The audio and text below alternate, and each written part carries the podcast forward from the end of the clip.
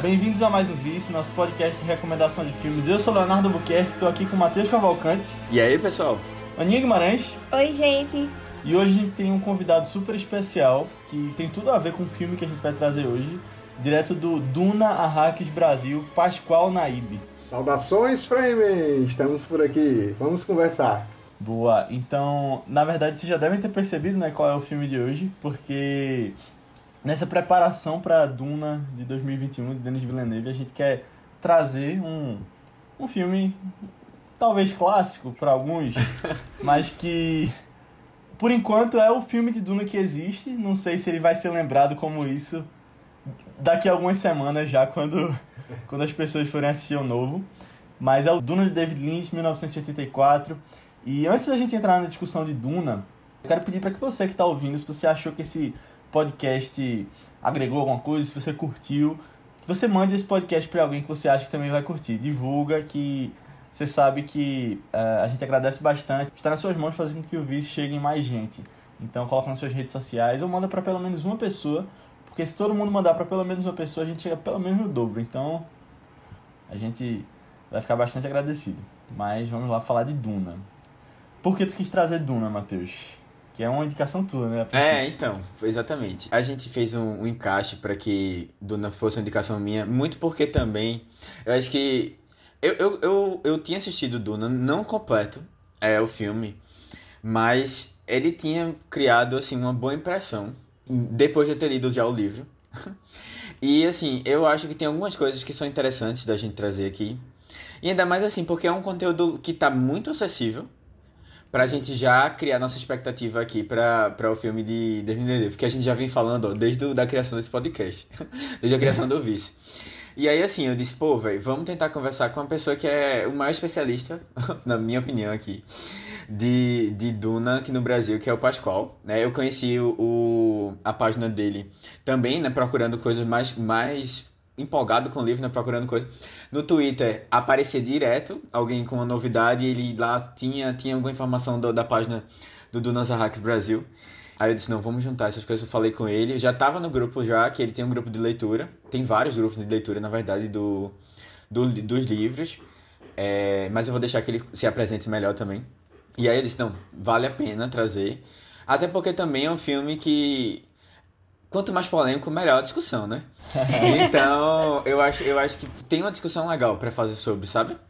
É, e ainda mais assim, né? A gente tá aqui já dois anos falando de Duna, né? Nada, nada melhor do que finalizar assim bem, conversando um pouco mais sobre antes do filme estrear. E a gente vai trazer em breve o Duna novo também. Então Exatamente, já, é. Já está com espaço garantido aqui nos próximos podcasts. É. Mas, Pascoal, diz aí um pouquinho sobre. Se apresenta e apresenta o Duna Hacks Brasil, para quem tá ouvindo. Saudações, Frame! Sempre eu inicio a conversa assim com, com todo mundo que curte Duna. Eu curto Duna desde 84, que eu assisti o filme no cinema, do David Lynch.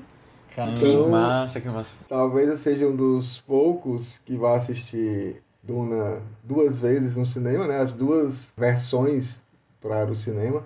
Só que 84, né, gente, eu também era novinho. Eu sei que já estão maybe já avançado de idade, uma pessoa mais de idade, meus 47 anos.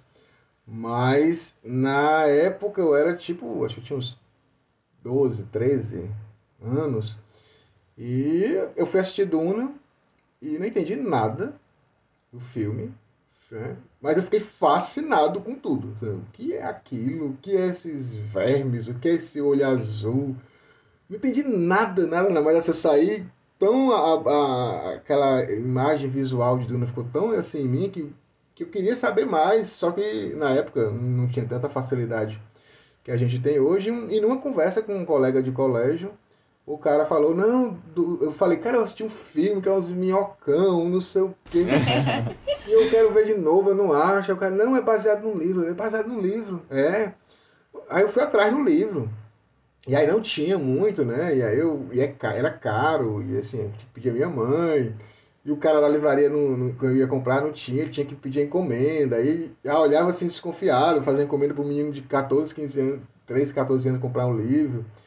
E aí pronto, comprei, comecei a ler, pronto, me apaixonei por, por Duna, mas não, tem, não tinha com quem falar, né? Duna é um negócio mais muito complicado. E aí, o filme de Lynch eu tenho um, um verdadeiro questão emocional, assim, afetiva pro filme, né? Assim, a gente sabe que o, o filme ele ficou muito datado, é, tem muitas situações que, que realmente hoje em dia quem assiste acaba até rindo, né? É muito polêmico, detesta, é horrível.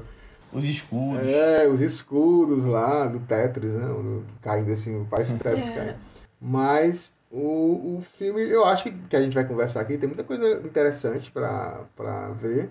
E como você falou, era até o momento é, a única representação por muito tempo visual do universo de Duna. A gente teve um seriado no ano 2000, mas de 84 até o ano 2000, a gente só tinha aquilo ali. Então, assim, os fãs que liam Duna iam, iam procurar esse filme, né? Se decepcionavam com o filme, a maioria, mas iam procurar. Então, tipo, eu, a minha vida toda, a minha imagem de Poe era do, do McLachlan, Kayleigh McLachlan, né? Que pra mim era. Agora pra mim é o Timotei. Não tem como, já tô. pois é, velho. Tô facinho, já mudei já. Não, não, não tem problema. Mas é isso. Então, assim, mas eu acho que é legal a discussão sobre o filme. Ah, e sim, e aí no caso eu criei o Duna Hacks Brasil antes do, do, do Villeneuve. É, quando o Villeneuve foi anunciado o diretor do filme, eu já criei a página em 2019, quando tudo era deserto, literalmente. E aí não tinha nada sobre Duna. E, e, não tem ainda, né? Assim, não tem nada assim específica sobre Duna, né? Porque eu sou fã de Duna. Então, então eu gosto de Duna, então falo sobre Duna, estudo sobre Duna. E aí vou pregando a palavra do Moadib para mais pessoas. E agora o filme vai fazer isso de forma mundial. Como, como o filme de 84 fez. Porque eu só conheci Duna por causa do filme do David Lynch. Se não fosse o filme do David Lynch, eu não tinha entrado nesse, nesse universo. Então vale muito a pena conhecer esse passado. A gente pode começar. Né, só lembrar também que, que o Pascoal tem um. A página, né? Tem um DunaCast também. Pra quem, quem que tá acompanhando cada capítulo, não é isso? Do, do primeiro livro. Não sei se vai ter continuação, mas bom, comenta aí rapidinho. É, a ideia é essa, a gente é, se inspirou na, na Mikan, no Roda o Cavalo, né? Que ela fala sobre Game of Thrones, ela capítulo a capítulo de cada livro. E aí eu disse, não, Duna merece um, um negócio desse também, né? capítulo a capítulo, principalmente porque até é mais, mais complexo, entre aspas, né? em algum momento, as pessoas tendem a achar que é muito difícil, não é, Duna é apenas, é, ele te traz uma desorientação, eu até no, eu escrevi um artigo agora recente, que a Aleph, comemorando 101 anos de, de, de aniversário do Frank Herbert, que eu até digo com a desorientação guiada. Ele te desorienta, mas ele vai te guiando depois, você depois entra entra nesse universo. Então o DunaCast ele vem analisando cada capítulo sem spoilers dos capítulos posteriores. Então, lá Nossa. você vai ler o capítulo, ou vai ouvir o DunaCast 2, é só sobre o capítulo 2. Então, o que vai ter de spoiler do, no capítulo 2 sobre o capítulo 1. Nunca é, é, a mais. Então, assim, a gente vai como se estivesse realmente lendo com, com as pessoas e aí a gente vai trazendo convidados, né? principalmente convidadas, porque pra, quando eu criei o DunaCast fui eu e o Bruno, dois homens, né? E aí eu sempre dizia que não, tem que ter é, tem que ter mulheres. Então, assim, então todas, a maioria das vezes as, os convidados são, são meninos, são mulheres que curtem a obra, porque a gente sabe que é, existe um, um nichozinho também, a gente sabe das dificuldades com relação a isso, mas o público feminino aumenta muito, aumentando muito. E é muito legal, né? Você ter lá um, uma mulher falando sobre um filme de ficção científica, sobre as Bene Gesserit, que são mulheres sensacionais dentro do, do enredo do, do Frank Herbert.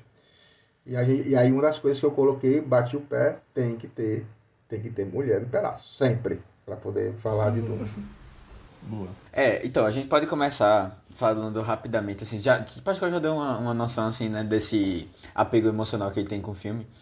Mas aí, comentando um pouquinho dessa primeira experiência de vocês também, minha, vou comentar, com o filme, e o que é que vocês acharam? O que é que vocês acham, assim, né, é do filme? Não, não, sem spoiler, por enquanto, a gente daqui a pouco entra, mas para ter uma ideia, assim, só do, da opinião de cada um.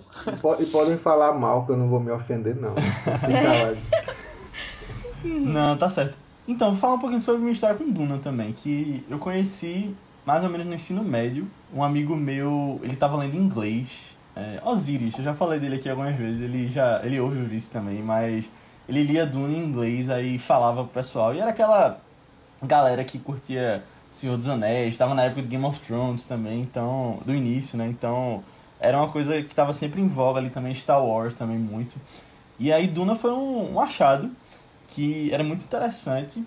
Só que aí eu fui ler um tempo depois só. Eu já estava no início da faculdade, eu comecei a ler e não terminei. Primeira vez que eu peguei. Sei se eu tinha achado muito. a leitura meio difícil e acabei deixando de lado e aí não tinha voltado. Eu lembro que foi mais ou menos em 2017 isso. Quando, na verdade, talvez 2016, porque ia sair o Blade Runner de Villeneuve.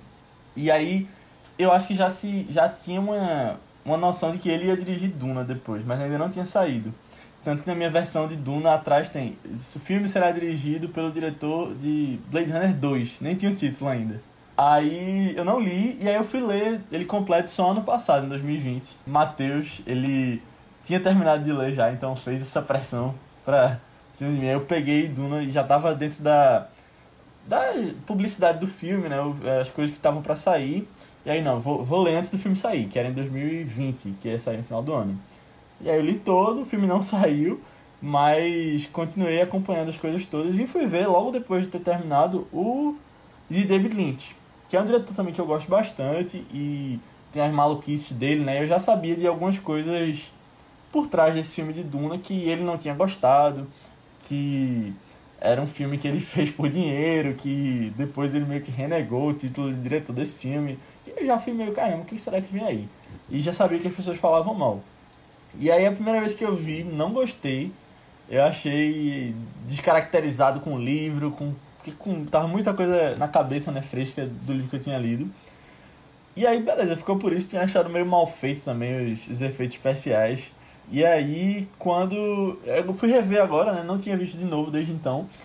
E eu achei mais legal. Eu acho que passou mais rápido o filme, tendo visto uma segunda vez. E eu acho que eu comecei a perceber que é tranquilo ele fazer coisas tão diferentes, sabe? Porque ali tem a obra original, que é o livro, e aí tem o Duna de David Lynch, agora, que é esse. Vai ter uma visão de Villeneuve sobre isso. Poderia ter existido uma visão de Alejandro Jodorowsky, que é um diretor que passou também pela história de Duna. Então eu fiquei um pouco mais um pouco mais tranquilo com relação a isso dele sair tanto do livro e aí deu para curtir uma aventura legal ali mas que eu acho que não é um filme tão marcante. Eu acho que tem filmes de ficção científica, de aventura que fazem melhor, e eu acho que por ele não desenvolver alguns temas e ficar só em pontos, assim, parecem parece que vai de ponto específico em ponto específico do que tem no livro, e aí eu acho que a história não se desenvolve tão bem. Mas assim, eu já tiro mais a crítica por ser diferente do livro. Acho que é mais ou menos isso. É, fala também um pouco da, da minha história com Duna, porque também é a história dos meninos. Tipo, eu, foi meio que na ordem, assim, Matheus leu, aí depois inspirou o Léo foi ler, aí depois não sei quantos meses eu fui lá e li também. Muito inspirada por eles e porque eles tinham amado demais, não sei o que, né? Eu li em janeiro desse ano, então eu fiquei muito feliz que o filme adiou, sinceramente. Porque deu tempo de, de eu ler, mas com calma, né? Eu tava com medo que o tempo ia demorar. Porque eu tentei ler, eu acho que em agosto do ano passado mas não fluiu para mim, não deu. Eu acho que eu não tava no momento também. Eu lembro, eu lembro que eu li, tipo, eu acho que dois capítulos eu tinha estado sem saco, eu não tava aguentando mais. E aí, é, dessa vez eu sinto que foi, foi bem mais interessante, sabe? A experiência. Mas eu sinto ainda que. Não sei, eu acho que por todo o hype que, que eu vi dos meninos ou, ou da, sei lá, da comunidade no geral, né? Porque Duna é um dos maiores clássicos de ficção científica que tem aí.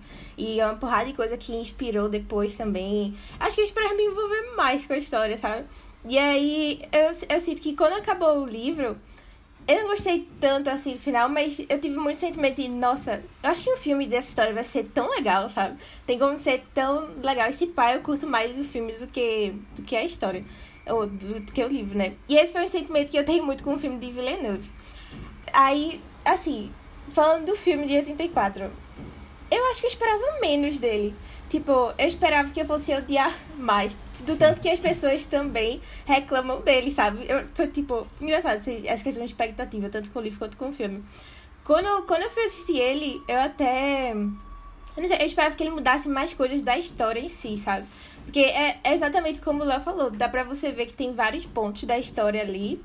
Só que eles só não tem tempo para serem bem desenvolvidos também. E aí que eu percebi também como Duna tem muita coisa para falar, sabe? Tipo, em questão da história em si. Tipo, assim, é claro que tem diversos temas, mas é, as coisas que acontecem no livro são muitas coisas, muitas, muitas coisas. E aí, mesmo tendo duas horas e meia quase o filme, não deu tempo de, de aprofundar quase nada. Nem as relações, nem nada que. Alguns relacionamentos, né? Que eu acho que é mais interessante também. É, aí eu fiquei mais confiante ainda nessa, nessa decisão de dividir em duas partes. Que antes eu tava meio assim, ah, mas será que vai ficar mais de uma parte pro.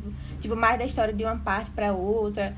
Mas. É, nossa, essa experiência do D4 me fez ficar mais confiante ainda pro próximo filme que tá pra vir, sabe? Mas no geral eu até curti o filme também. Tipo, achei bem, bem, bem, bem apressadinho com as coisas.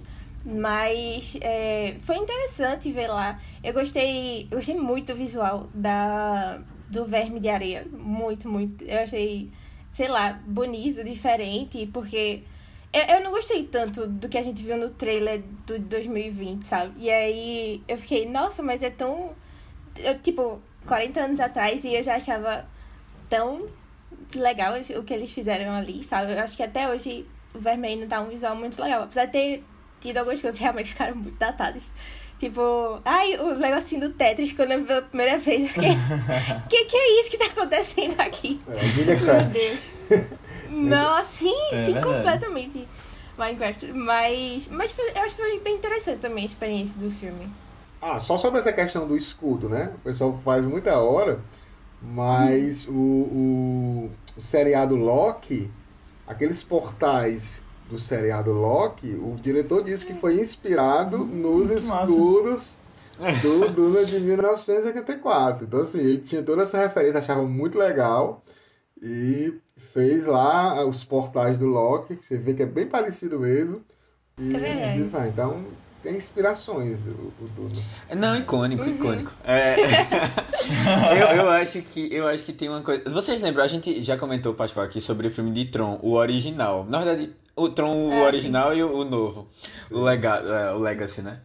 E assim, é, a gente assistiu o filme e os efeitos especiais são muito bizarros de Tron. Mas ao mesmo tempo são interessantes também, sabe? São diferentes, são engraçadas. Tem uma coisa assim meio. Tipo, é, eu, eu gostei de ver, sabe? Eu acho que é a mesma coisa que eu senti aqui com esses efeitos, sabe? Tipo, é uma coisa interessante para mim, faz sentido.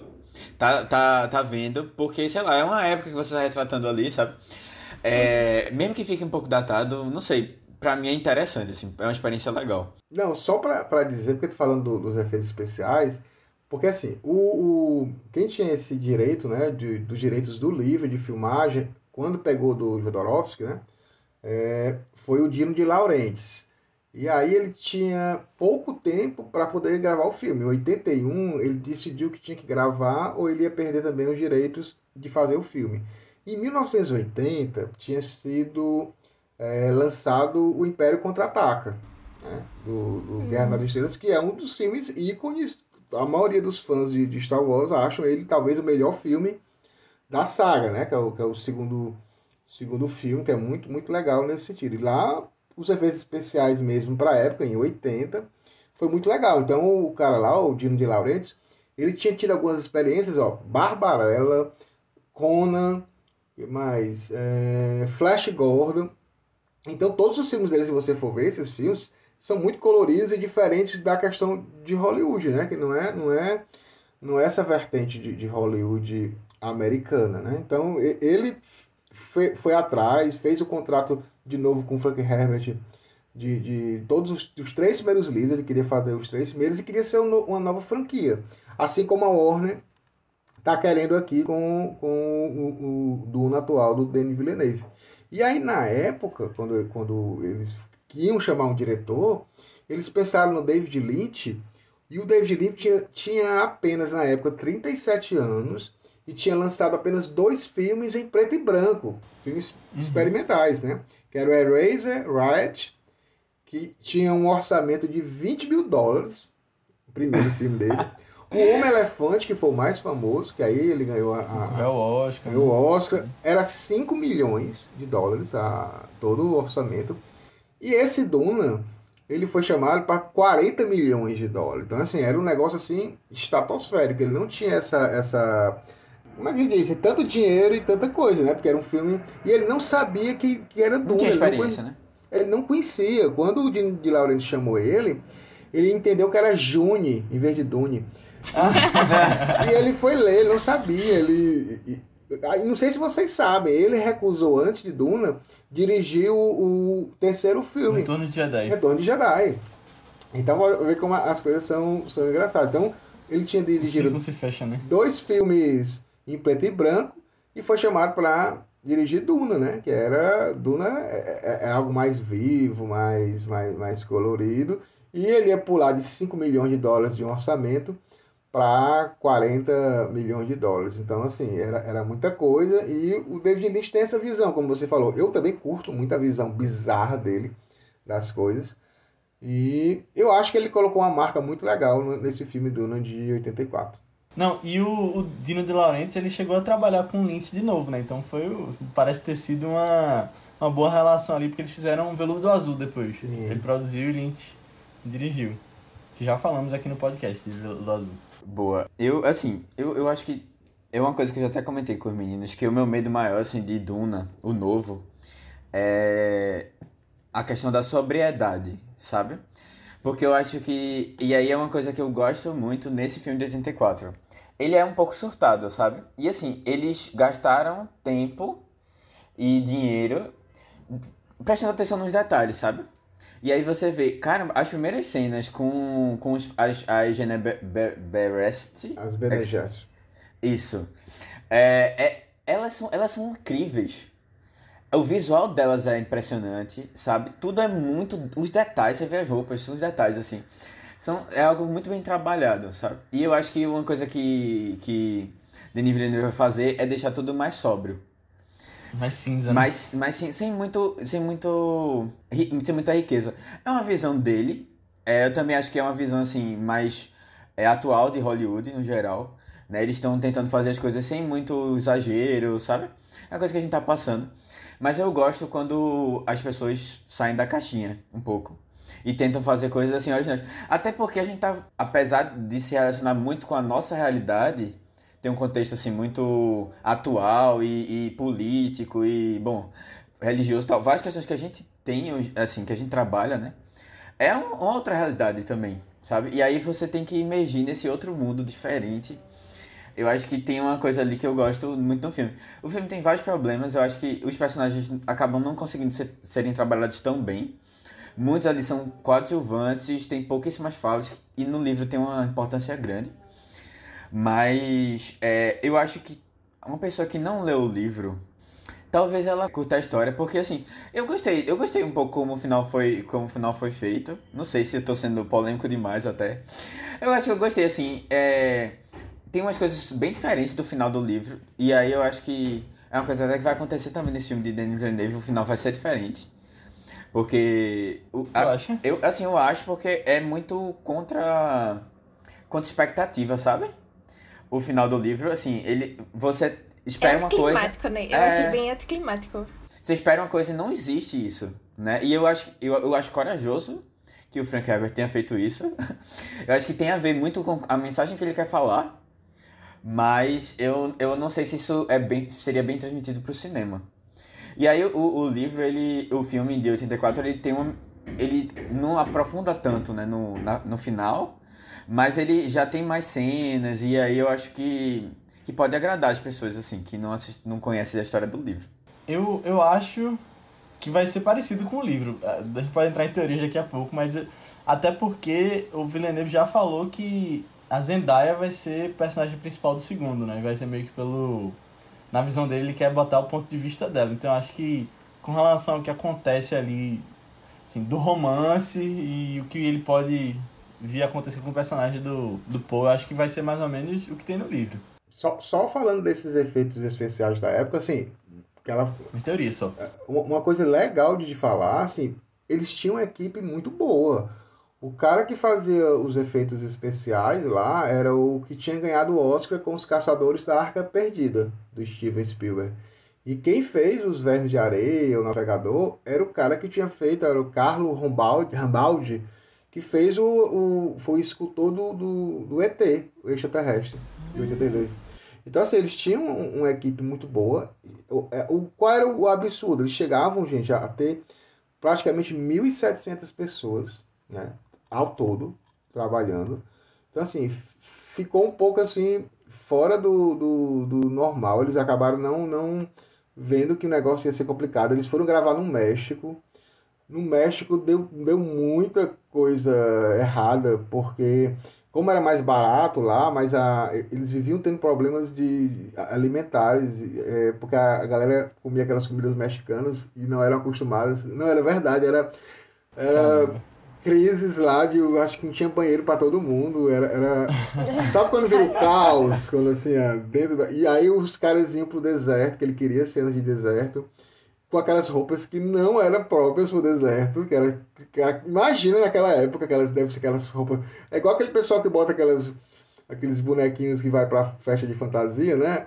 Bota, uma, bota um negócio daquele e vai pro deserto do México, mais de 40 graus, para filmar, né? Então os caras é, sentiam muito mal. Mas toda a vida, assim, quando alguém fala do, do filme, assim, que obviamente tem suas falhas, não estou dizendo que não, que não tem, mas o Frank Herbert estava lá. Gente, o Frank Herbert esqueceu, escreveu 14 páginas do roteiro. Caramba! Do, do, do David Lynch. O roteiro foi reescrito sete vezes. O, quando o David Lynch finalizou o filme, eram quatro horas de filme.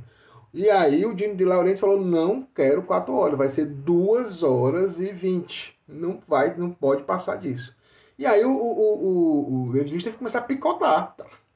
cortando todas as coisas. Então, por isso que vocês sentiram essa, essa sensação de acelerar, porque realmente eram quatro horas e ele transformou em dois. Então, foi 50% do filme foi cortado ali para ter essa situação.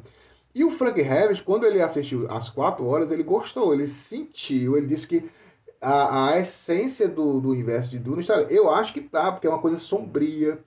Para mim está ali. Apesar da, dos cachorrinhos, né, do barão lá, todo caricato. Mas pra mim tá, tá? Questão sobre as, as Bene carecas, que não são carecas, né? Que muita gente ficava, pra quê? Mas é como você, como, como o Matheus falou, ele, ele coloca uma, uma, um jogo visual muito legal, muito bonito. Você sabe quem é quem, né? Eu, eu acho que o Villeneuve também teve essa preocupação nisso, a gente depois pode falar. Mas lá, como é, é muito colorido, né? Então, assim, ele, ele, teve essa preocupação e realmente ele fez lá o maniqueísmo de bem e mal, porque eu acho que era a única alternativa que ele tinha para explicar a galera e para entender o filme.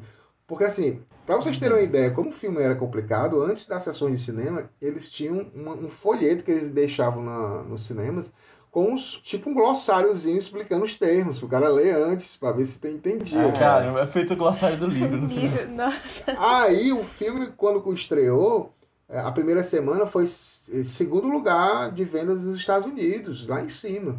Só que foi uma decepção total, né? E, e, e aí o próprio Frank Herbert também. Mas o Frank Herbert fala, ó, eu curti. E aí algumas decisões do, do filme foram necessárias também pela questão do orçamento. Por exemplo, a questão das armas de voz. Né? Não tem no livro. Os Fremen lutam hum. perfeitamente. Mas assim. Chasca. É, né? chasca. Né? Mas só que, se você pensar na ideia criativa, é muito legal. Porque assim, as Bene usam a voz para o controle. E por que não a voz se tornar uma arma mortíferas. Só que, para a época, eles fizeram isso porque era muito difícil fazer as cenas de luta no deserto. Ia ser um negócio muito tosco. Né? Assim, muito. Né? E aí, não, então é melhor fazer uma arminha de tiro aqui, pá, dá um tiro, o cara voa lá na areia, fica melhor assim, ver. E o Frank Herbert aprovou tudo, gente. Então, assim, tipo, o pai da obra tava lá. Então, vocês, ah, o filme é ruim, é horrível, tudo bem, mas o pai da obra gostou, achou que tava lá a essência de Duna. E, e o Frank Herbert não era um cara purista, que a, que a gente vê muito isso nos, em muitos fãs. Ah, mudou Led Carnes agora, é mulher, não é homem. Pra quê? É absurdo, né? E o Frank Herbert nunca foi por isso, porque, gente, ele, ele mudar o filme dele, raspar a cabeça das Bene Gesserit, colocar o, o Sting de, de tanguinha, de fio dental. ah, essa cena, velho. O cara não. E o Sting, o David Lynch não queria o, o Sting, não queria. Aí o, o cara, o de Laurence, mostrou lá, ele, um, e aí o, o David Lynch foi pesquisar, o Sting tinha feito um filme pra televisão, né, na, na, que ele era tipo um, um serial killer, uma coisa desse tipo, sabe? E aí ele ficou apaixonado pelo Sting, ele queria o Sting, tanto que ele aproveitou bem o Sting, né? Com, esse, com, o icônico cuecão de couro azul, né? Que, que todo mundo, ninguém esquece essa cena, né? Ele olhando assim, todo sério. E, mas mas eu, eu, eu acho que foram as apostas para a época. Eu também, quando eu vejo, eu não vejo essa coisa tão horrível assim do filme. Eu, eu, se você for ver, como, como o Matheus e o Leonardo falou, os detalhes de, de de, de, de figurino, né? muitos atores bons, muitos atores bons é, fazendo lá o filme. É, então, assim, é muito detalhe. Você, você se, se impressiona com o verme hoje em dia, né? Porque hum. então os caras conseguiram fazer uma, coisa bem, bem legal para a época, só que não era acessível ao público, como o Leonardo falou, muito corrido, como você falou pouco desenvolvendo a luz, pouco desenvolvido os personagens, porque teve um corte aí abrupto de duas, de duas horas de filme, aí vai descaracterizar com, completamente o filme, né?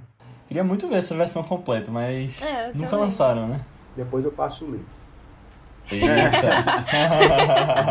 Não, tem, tem um link aí, quem tiver interesse. Eu, eu, eu, lá no, no canal do, do Narrax Brasil, no YouTube, tá lá o legendado, tá? Bonitinho. Interessante. Três horas e pouco, quase quatro horas.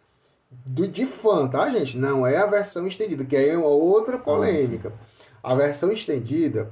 Os, o, pra televisão. É, né? o, ó, eles filmaram Duna e foi 45 milhões. Eles conseguiram, gente, 30 milhões de dólares do filme. Olha aí. Cara.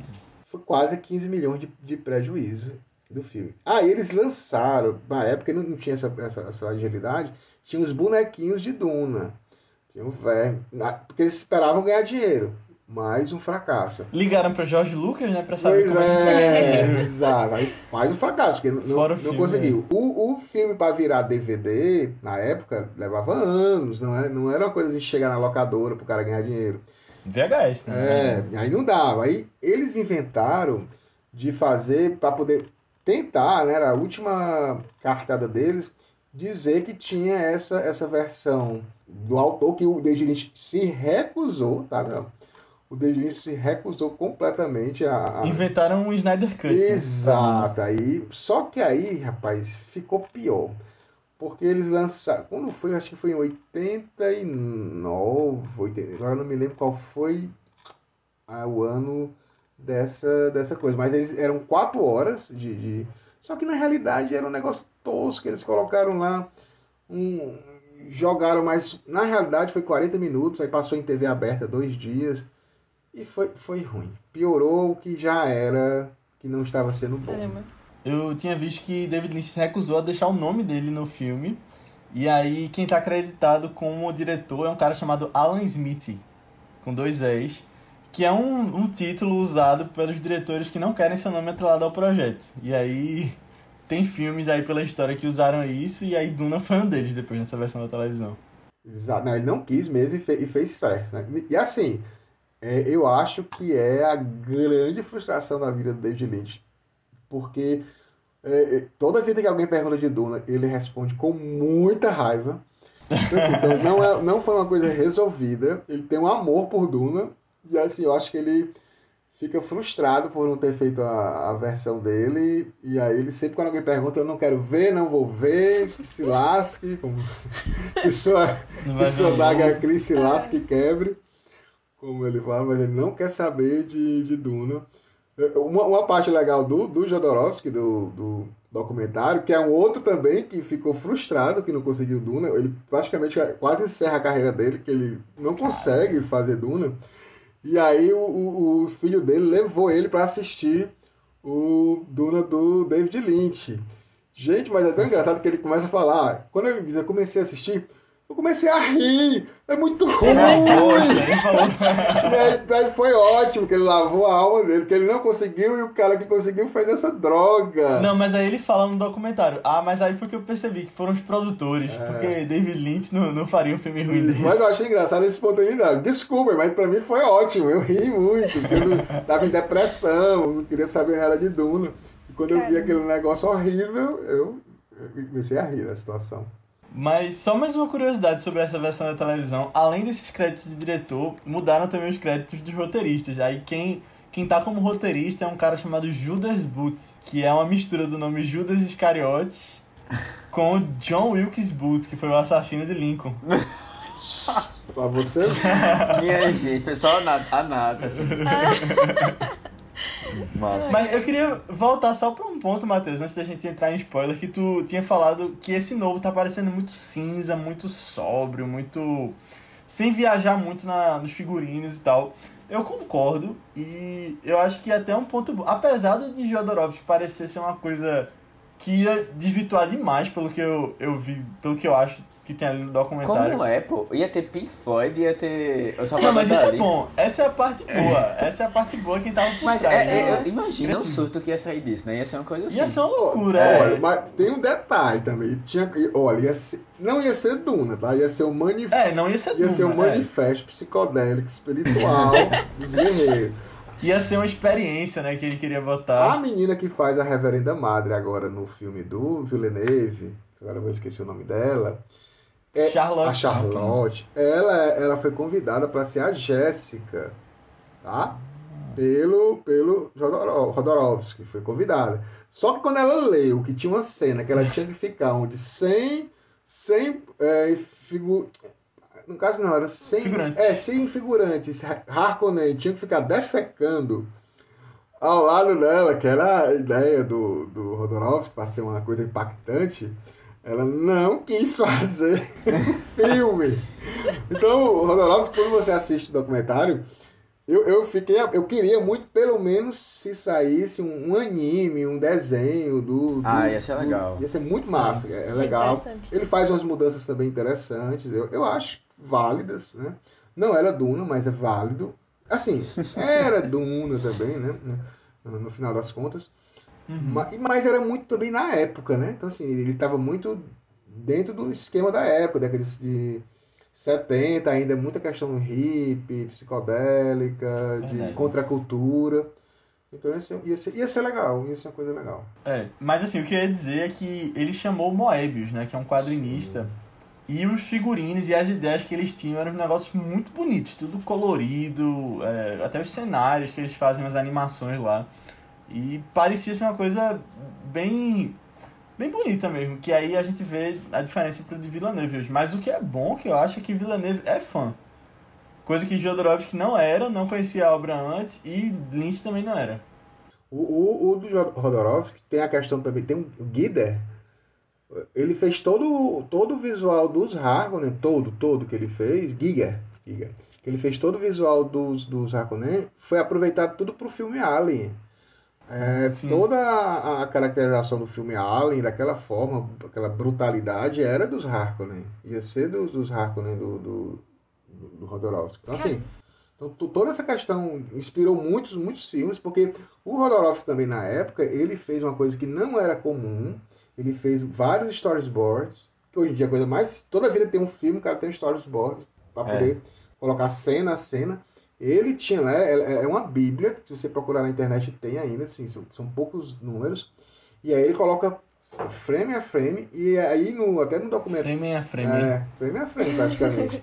e aí ele coloca lá o, o- o- várias coisas que outros filmes pegaram, né? Como até mesmo Indiana Jones, então, assim. Ninguém queria topar o, o, o Rodorovsky como, como diretor, porque ele era muito experimental, muito.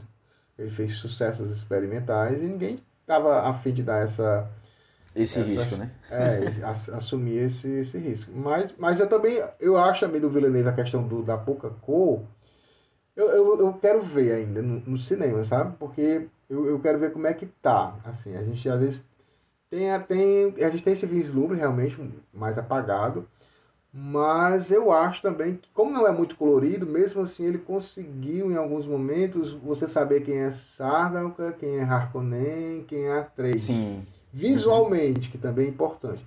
Se você não conseguir fazer isso, as pessoas não vão decorar quem é Atreides, quem é Harkonnen, quem é... É. Tem, tem que ver e dizer, ah, ah, os frames é do olhinho azul. Pronto, tranquilo. Tá? não, tem, não tem problema, É né? verdade. O, o do A3, a armadura já cinza. Aí, ah, o Harkonnen é tudo, tudo pálido, né? Por isso que ele fez essa questão que o, o, o David Lynch fez muito bem. Você sabe quem é quem aqui na, na- nas casas, né? Mas só, só uma outra coisa, que o, os visuais de Jodorowsky junto com o Moebius foram aproveitados numa série em quadrinhos chamada Winkal. Sim, Que aí tem todo o visual que a princípio seria pra Duna, né? isso. Aí ele não conseguiu, ele disse, não, eu tenho que fazer alguma coisa. Vou fazer o meu. Tem que fazer o meu, o meu Duna, né? Que não e tá lá realmente. Eu até comprei recentemente, tava lendo, tem algumas ideias bem, bem legais mesmo de Duna. Massa. É, a gente, assim, a gente já tá comentando bastante sobre o filme. A gente geralmente faz uma sinopse, é, antes da gente entrar na parte com spoilers. E aí eu vou usar fazer essa sinopse, mas aí qualquer coisa, Pascoal vai completando. Mas basicamente, Duna é, conta a história de uma família, né, que é, assim, a gente tá vivendo num período muito à frente do nosso tempo, em que cada planeta é dominado por uma casa, e uma, das, uma dessas casas, é, é, Artrês, eles vão, eles vão precisar é, ficar com um outro planeta. É, o imperador desse é, dá essa ordem para eles tomarem conta de Dunas ou Arrax, é, que é um planeta que muito importante na estratégia é, comercial, porque lá você tem uma é o Menage, né, que é o, uma especiaria importante tanto para é, transporte como para é usada para diversão, né, é, e, e conquistar algumas outras características assim, avançar um pouco no na mente. Bom, é usado para várias coisas. E aí, só que lá já existia uma, uma casa, né, que é retirada desse planeta, que dominava esse planeta. E aí você tem um embate é, entre esses dois, esse, esse, essas duas casas, com o Império arqui- arquitetando isso tudo.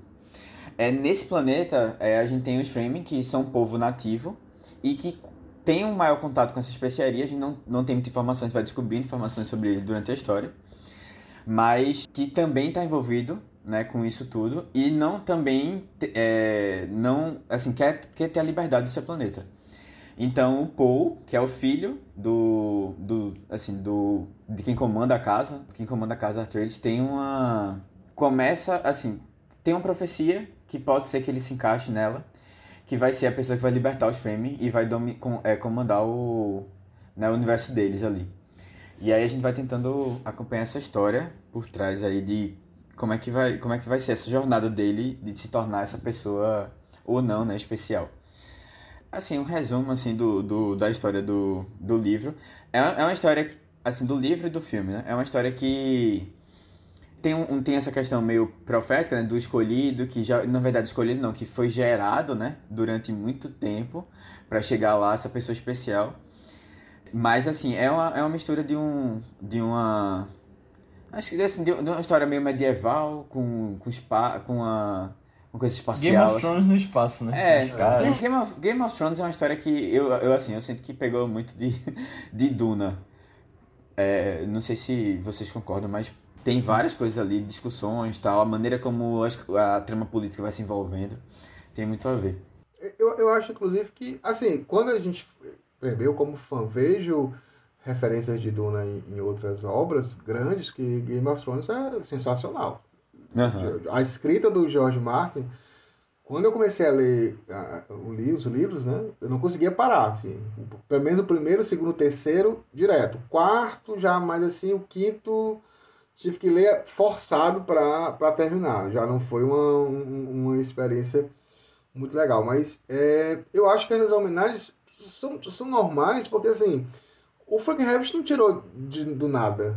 Sim, Duna. sim. Ele teve todas as É. inspirações de obras também de ficção científicas anteriores a ele, né? De, de filmes. Assim, todo mundo copia é, todo mundo, né? A- a- Mas é interessante você ver essas referências atuais, como você falou do, do Game of Thrones é, no espaço, Porque realmente tem. A gente pegar aqui uma área, vai ser muito parecido com a Alia, que é a, a filha do, do, do Eita, eu né? não tinha nem feito essa comparação do nome, mas real. É, né? tem. Aí você pega Star Wars, que, que é um, um planeta deserto, Tatooine, que tem dois sóis. Aí você pega Duna, que é um planeta deserto, que tem duas luas. Aí você pega um, um- irmãos, uma família, que vai se- ser a jornada toda do- da saga vai ser com essa família. A gente tem a família Skywalker, Skywalker e tem a família Atreides. Aí você tem o Império Intergaláctico em Star Wars, que é o Império que, que é colocado em Duna, só que de uma forma diferente, como tu falou, feudal. Então, a, a diferença é que Duna, ele destrói as máquinas, ele não centra na, na questão de, de desenvolvimento. Eu acho que ele fica parecido até com steam, steampunk, assim, no sentido de ser coisas assim, velhas, datadas, se você ver, são tudo analógicas. Se você vê no trailer, o Ornithopter, aquele negócio bem, bem bruto, assim, de puxar o, o- como fosse aqueles pilotos de Fórmula 1 no início do- da carreira, que tem que segurar lá o. né? Não, não é uma coisa é, tranquila, porque não tem inteligência artificial, né? Então é tudo muito na, na mão, na, na capacidade. E Duna tem muito isso. A- As pessoas podem confundir, porque talvez no início, como sendo a jornada do herói típica do Salvador Branco, né? Que é uma outra questão que, que muita gente acha, ah, ele tá ali, o boyzinho, o boyzinho de, de Caladan, né? Playboyzinho de Caladan, chega lá na, nos pobres coitadinhos. É o Lawrence da Arábia, né? É, chega lá e vai lá ajudar. Pra, salvar o Vai Oriente ajudar Médio. o Oriente Médio. Bicho, o cara bom, o rapaz assim, sensacional. E a gente vai ver que não é, né? Na realidade, no livro todo ele vai dizendo que é, existe manipulação de tudo. Tanto que o, que o Tolkien, é, ele foi convidado do Senhor dos Anéis para escrever o prefácio de Duna quando, quando ia ser lançado no, na Inglaterra, ele não aceitou. Não quis, ele acha, ele acha Duna repugnante, a opinião dele, Caramba. por causa das questões religiosas. Né? O Frank Herbert ele faz o sincretismo religioso e detona a manipulação religiosa que está lá. Sim, e o Tolkien é uma pessoa mais é, cristã, no sentido de, de, de- de acreditar muito. Então, para ele, aí na época, né, a gente tem sempre que contextualizar, eu não estou querendo polêmica. Pascoal disse que o Tolkien. Não, o cara tem, direito de não gostar, de, de, de, Sim, sim. De não achar- concordar né, com a opinião dele. é, então na época, É, pra- naquela época, para ele, Duna não, não, não, não é uma coisa que ele gostaria de. Já o Arthur C. Clarke, que é outro gênio, é, ama o Duna, né? Que acha uma das melhores coisas já, já feitas. Então, é nesse sentido. Tu é, sabe dizer o que Asimov achava de Duna? No Asimov, se- eles até conversavam com, com o Frank Herbert. O, o, era tranquilo. O, o negócio, porque assim, eu sempre digo também que os Herbert, é, eles nunca tiveram. um- o Frank Herbert nunca teve um, um controle legal da imagem dele, como outros, outros autores de ficção científica, como Asimov, que se vê em todo canto. Em, em- Uhum. o Frank Herbert foi muito recluso. Ele não, ele não era um cara de ficar na mídia toda hora. Então, então tipo, ele, tipo, porque ele chegou um momento que ele tava. é, as pessoas começaram a querer- querer colocar ele como um, um guru. E ele ficou com receio disso. Não, eu fiz um livro exatamente para não ninguém seguir ninguém. Aí vocês estão querendo me seguir, estão querendo. É. Então ele foi morar, ele, ele saiu da cidade, foi morar num, num, num- num experimento ecológico que ele fez, num- assim, distante, rural, que ninguém tinha acesso para chegar lá. Então assim, ele não queria conversa com o pessoal. O pessoal tá ligando para ele. Ah, eu tomei aqui um ácido e tô lendo Duna, é tudo a ver. E ele, não, tô, pedindo para você tomar ácido e, Beleza, cara, fique na sua aí, né? é, deixa eu viver a, a- E aí ele, a esposa dele tava, depois descobriu o câncer muito cedo. Então, e, o Frank Herbert tem, tem posicionamentos complicados, porque assim, ele nasceu de uma família que, no início, a família Herbert era, fez um experimento de comuna socialista, de, de, de campo, né, de, de, de visão, de coisas de terra.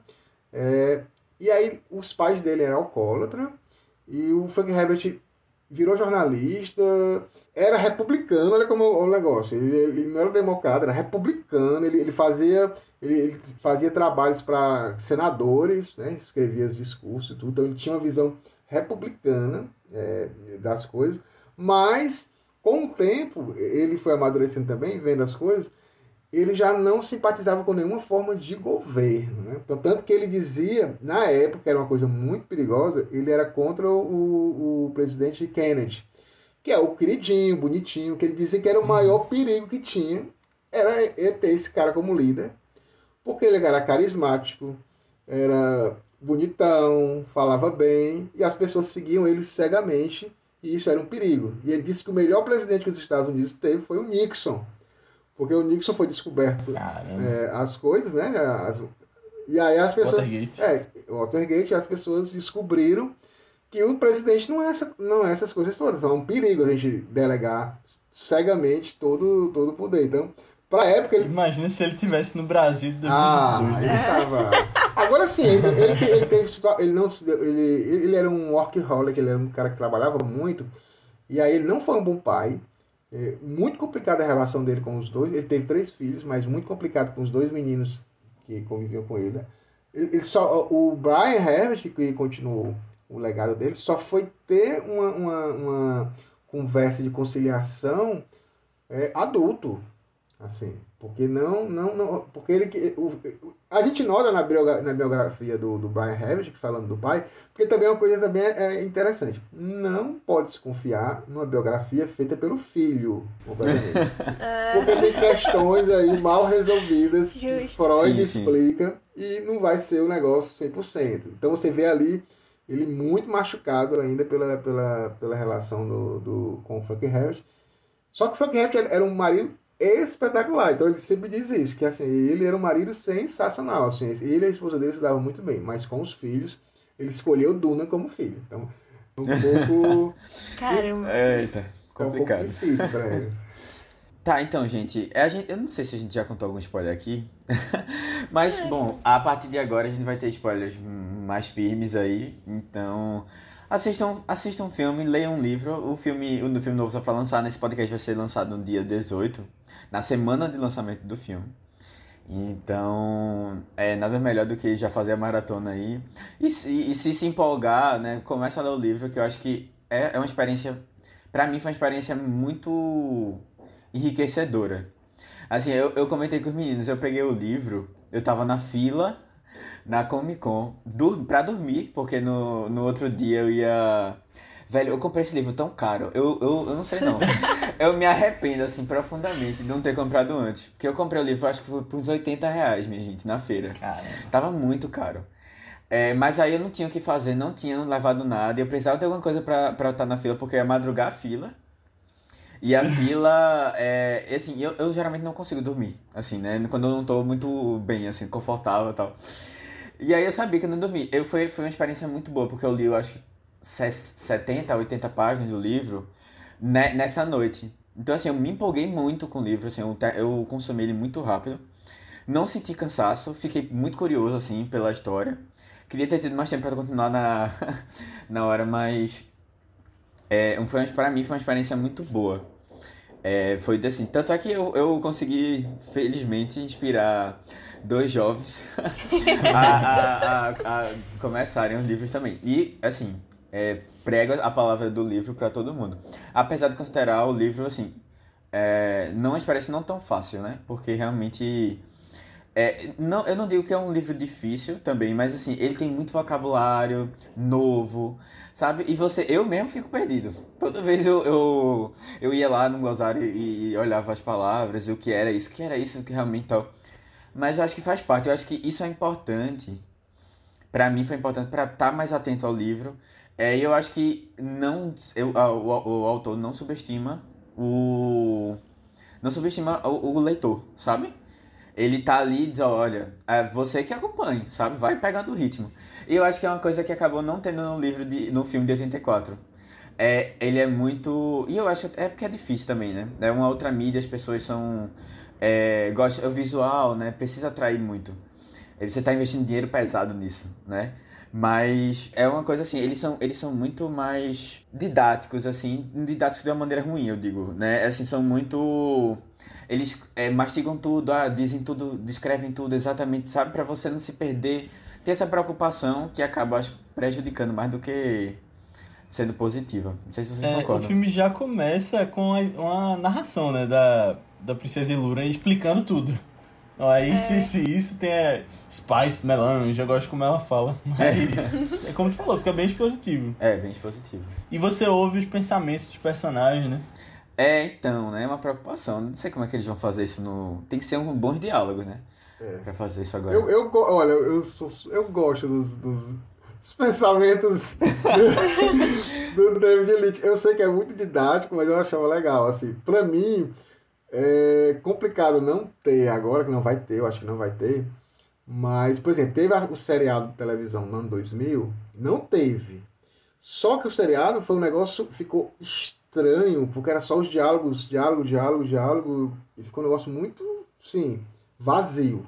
Eu não- senti um- uma, uma certeza legal da- das coisas. Ficou muito corrido. O, o ator também do, do, de 2000 não era o melhor ator. talvez ele tenha melhorado. Até uma vez eu cometi uma gafe horrível, porque não foi nem uma publicação minha no, do Narcos Brasil. Uma, uma colega tinha colocado no Twitter que não gostava da atuação dele, e aí eu coloquei lá e me esqueci que eu tava com o perfil do Duna, né? Eita. Aí já é. Eu acho horrível a, a- E aí, passa alguns min- uns minutos ou horas, ele vai lá, o, o Alec, esqueci o, O ator. o ator, e curte. Eita! Eu fico de vergonha, porque eu tinha detonado, assim, assim, falado que não tinha gostado da atuação dele e tudo mais. Não foi boa mesmo, acho que ele mesmo reconhece. Foi horrível. É, ele Ah, curtiu, né? a, a, a- a atuação Caramba. dele. Ele amadureceu, porque ele é muito, muito novo, mas não foi legal. E aí, o, e, e aí, por isso que eu digo, e lá a- tudo era. O figurino era pobre, os efeitos especiais muito ruins. Assim, você pega o filme de, de 84, ele, ele é muito legal em, em muitas coisas, né?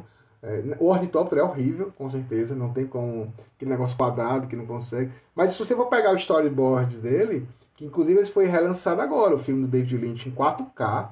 Né? É, Que massa. tem- E aí é uma edição especial que vem com storyboard. É lindo o, o- toda a parte do storyboard. Eu acho muito bonito visualmente. Aquela parte que, que o Paul tá com os frames e que eles é, colocar os fade aqui, que ele coloca um- uma mancha vermelha aqui na, no, no traje de estilador de- deles. Eu, eu acho em alguns momentos muito, muito bonitos, quando ele vai tomar água da vida, né? mesmo mudando as coisas em algumas situações. Eu, eu, acho, eu acho também legal. Talvez quem viu uma, duas vezes, como vocês depois, acharam melhorzinho, né? Eu, eu, o, o Bruno, que é o meu companheiro do Dunacast, ele odeia. Ele, ele diz que detesta o filme, é ridículo.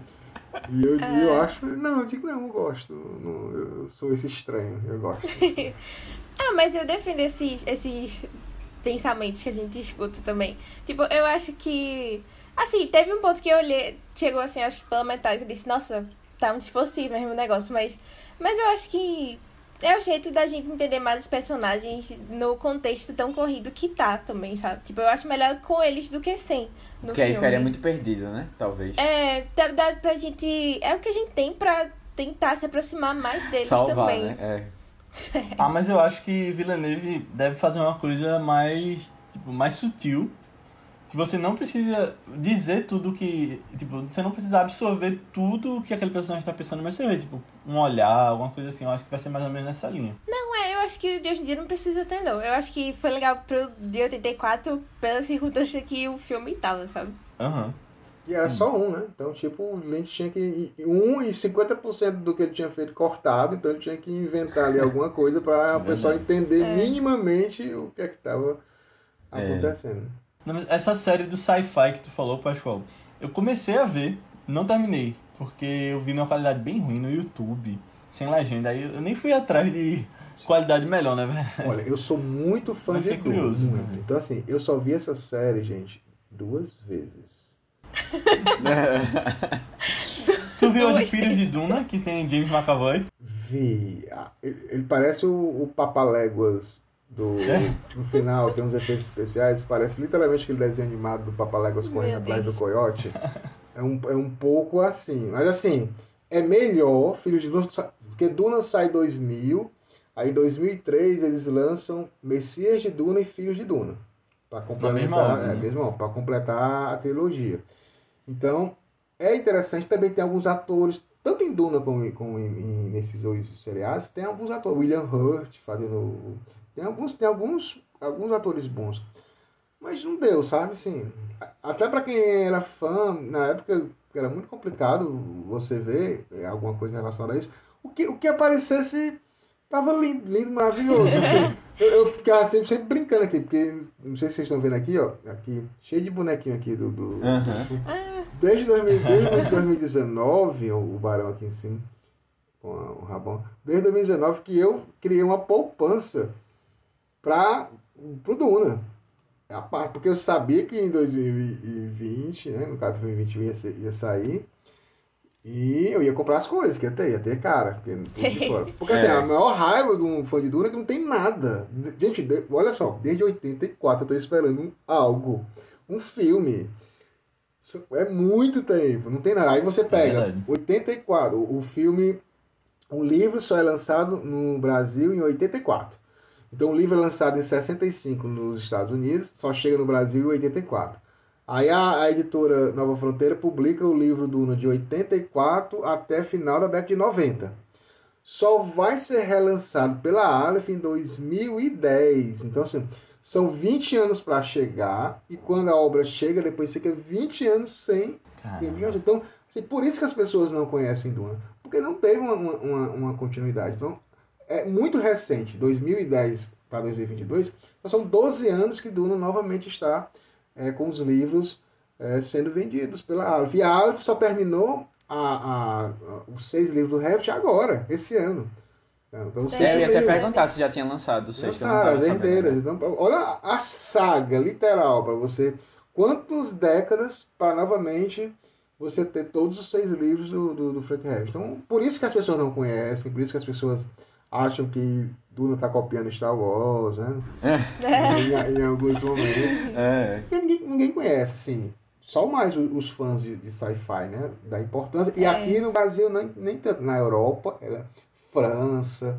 França é, é um, é cultuado Duna na, na França. É um negócio incrível.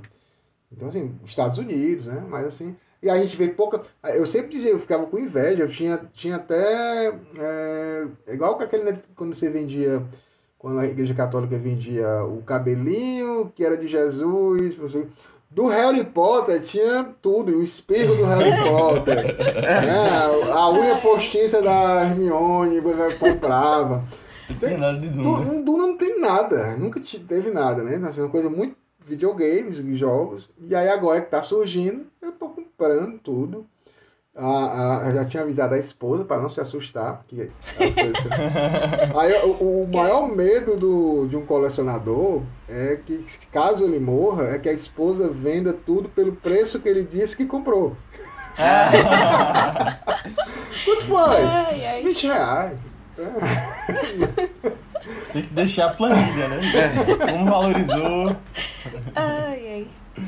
Nossa, mas é, eu, eu, eu, eu sinto a dificuldade assim mesmo do, de traduções, principalmente de ficção científica e fantasia, né? Tem uma, tem uma série de fantasia bem famosa também que tá sendo adaptada agora pelo, Prime Video, A Roda do Tempo, e a Intrínseca tinha parado, tipo, são 14 livros e a Intrínseca tinha parado no sexto, por anos, e não tinha voltado. E agora que vai ter a série que voltou pro sétimo, né? Mas ainda faltam mais sete pra quem quiser continuar a ler. Aí fica nessa luta, assim, desses, dessas traduções mesmo. Do, mesmo Ah, tem desculpa, outros livros, né? É, a. Intri- a Intrínseca lançou o graphic novel, né? De, de Duna, né? Eita, massa. Que, que, Sim, verdade. que é o que, que o Brian Herbert fez, né? E aí vão ser três graphic novels exatamente para cada parte do livro do Duna. E tem os livros do Brian. Ninguém quer, assim. Eu acho que eu tô torcendo que a Aleph não quer fazer os livros do, do Brian, não tem interesse. Não sei se com esse boom de Duna ela possa, ela possa repensar isso, porque eu acho que as pessoas vão querer consumir muito É Duna. verdade. E o Brian também é uma polêmica entre os fãs de Duna, que é o filho do, do, do- do Frank, porque não é todo mundo que aceita o, o Brian, porque ele continuou, né? Quando fez prequels, sequels do, do universo de Duna. Assim, eu era um deles, tá? Assim, nunca tinha lido nada do. Pra mim, Mas, mas criticava. Eu, eu dizia que não ia perder meu tempo. Eu não, não, não, não lia, tá? Então, assim, mas eu, É feito filho. É que nem o filho de Tolkien, né? Que É, não, mas o filho de Tolkien, o cara. Eu acho que ele era mais eh, assim, detalhista, pegou alguns escritos do pai e, e organizou. O Brian, não, ele escreveu. Então ele chamou um outro cara, né, um, para poder escrever, que era um, um outro bom, um bom escritor. Mas é mexer num negócio que é, que é consagrado. Mas assim, eu li. O Brian nunca vai ser a profundidade que é o Frank. Mas é muito divertido ele consegue fazer umas, umas ligações legais, ele consegue explicar algumas coisas. É, Existe um grupo na internet, são os Talifãs, é os fãs que odeiam o Brian. Olha o nome, olha o nome, a galera? Aí, Ai, ai. é, dos Estados Unidos, eu, eu, fa- eu tô nesse grupo, eu fico só, não pode se colocar, se você falar Brian lá, você é expulso. Você que o Brian é legal, você, você é expulso, mas é, é engraçado essa, essa relação. E hoje em dia eu sou muito tranquilo, eu acho que é válido, eu acho que o, Brian é um senhorzinho já agora, gente, já- já é um senhorzinho, assim, né? Então a galera pega muito pesado nisso. Mas é legal, expandir. Se não fosse ele, Duna tava é, também esquecido também. Uhum. Uhum.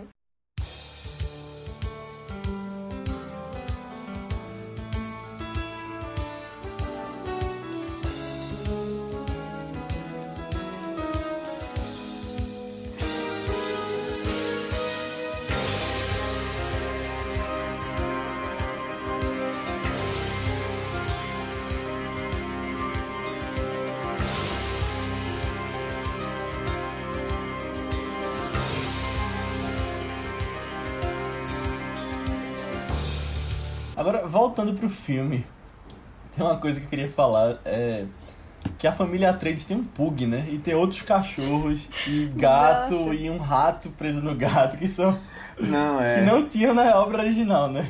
Ele fala um pouquinho sobre isso. Rapaz, Que não- Coisa, né? Que, Isso- ne- assim, tipo, super aleatório. Que escolha, né? Nossa, eu fiquei, eu fiquei pensando se isso daí é- era só, tipo, tinha realmente alguma justificativa pro, pros pugs estar ali sempre, sabe? Eu achava muito fofo quando aparecia no início. mas, mas chegou num momento assim, tipo, o, o, o Gurney indo pra guerra, segurando um pug. Aí eu, gente, o que que tá acontecendo nesse filme? Aí pensei, será que tem realmente algum motivo? Porque isso não tem no livro. Mas, ou É. será que isso aí é só uma doideira da cabeça do David Lynch mesmo, sabe? Porque às vezes ele tem umas doideiras e a gente só aceita. Ah, eu não sei. Até hoje eu não sei. não, é, O é. que eu tinha visto é que ele se inspirou em pinturas de é, nobres que sempre tinham um cachorro perto. Ah, Aí essas famílias iam ter os cachorros deles. Mas até na guerra, ele levava um cachorrinho. Não, eles Caramba. aparecem até na cena final. É, o, o- do- porque assim, como é- tem muito cortes no, no filme, de um determinado momento, pode falar com spoilers, né? Aham. Tem determinado momento que é, que é os filhos do Ja- James, né? Que o povo fica responsável. Porque o James é um cara que. Primeiro frame que confronta o Paul, e a partir daí o Paul vira realmente parte integrante da, da comunidade, quando derrota esse frame. Ele fica responsável pelos filhos do Paul. Na cena final do. Eles estão lá no, no- no- na parte do, do grande pátio lá, com o e estão segurando o, o, os meninos, né? Assim, os frame segurando os cachorrinhos em arraques, né? Que sobreviveram a, a- toda a luta, não sei como. como é que o Paul levou um deles pro, pro Siete, pro City, cuidou e depois levou lá pra, pra mostrar. Assim, não tem realmente. O gato é dos Harkonnen, que é. O Tufi tem que ficar alisando o gato pra não, pra não morrer, porque o antídoto tá no, no pelo. É, é as coisas do David Lynch, ele sendo David Lynch, que eu acho que é, é aquele bizarro que você acaba incorporando assim no. no... Ah, só aceitando, né? É, vai É. ser É um estranho legal, É um né? estranho É, legal. é. Eu, acho, eu acho tudo muito legal. Eu acho as Bene Gesserit carecas com dentes de metal. Legal, eu acho. Eu acho, ah, eu, eu acho muito massa, velho. Eu acho muito massa. assim. Eu acho que- É, é porque eu acho que talvez sejam, é, elas sejam uma, uma das partes que eu mais gosto no, no livro, sabe?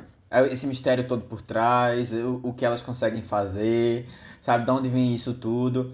E também, assim, é, a gente tá, no livro a gente vê muito pensamento, né? Eu também, eu, eu gosto muito do livro. Acho que foi a parte que mais me, me pegou, assim.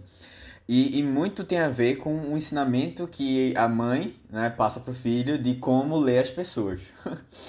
e isso é toda. toda é, vem vem é, do aprendizado que ela teve né, no, no, nesse grupo dela. Então, assim, é, eu, acho, eu acho que passou um pouco disso, sabe? O, o filme conseguiu passar nelas. Acho que deu essa, essa, esse ar de superioridade, essa estranheza também, essa coisa sombria por trás que você não sabe exatamente. Eu, eu gostei. São as Cavaleiras Jedi, né? É. Olha, vou, os fãs de Star Wars me perdoem, mas o, uma Bene Gesserit derrota qualquer Jedi, ela pode amarrar os braços dela, que elas derrotam qualquer Jedi aí de olhos fechados. Podem vir, que elas se garantem, não tem, não tem por onde. A voz, né, é uma cópia inspiração. A cópia é muito grosseira, né? É uma inspiração do, do, das Bene Gesserit que, que, que o Jedi usa, mas a Gesserit tem um controle total do corpo. Então, assim, e é tudo ciência. É, é, é, um, é um. Duna acaba sendo, às vezes, fantasia, porque ele flerta com fantasia mesmo do, do, do verme, ele é o dragão. O Frank Herbert colocou isso. O, o verme é o dragão que esconde o tesouro. Assim como o Senhor dos Anéis tem lá o dragão que esconde o tesouro, o verme é que protege o tesouro, que é a melange. A gente tem os arquétipos todos lá, a bruxa, que é a, a reverenda madre, né? E ele vai colocando temas muito legais, porque às vezes as pessoas pensam, ah, chama de bruxa, é, é, é machista, Frank Herbert, porque não tem mulher. É, eu acho que, para a época, 65, o, o protagonismo feminino em Duna, eu acho enorme. Para mim, é, é a Jéssica que carrega o Paul até a metade do livro, assim, mesmo sendo dividido todas as, as atenções, mas é ela que carrega. É a partir daí que ele, que ele, que ele vai. Então, você pega um Asimov, que é um cara também genial. Aí você pega Ler Fundação, você não tem um personagem feminino que faça o que, que faz em, em Duna. Pra é. época, década de. Porque ele começou a escrever no final da década de 50.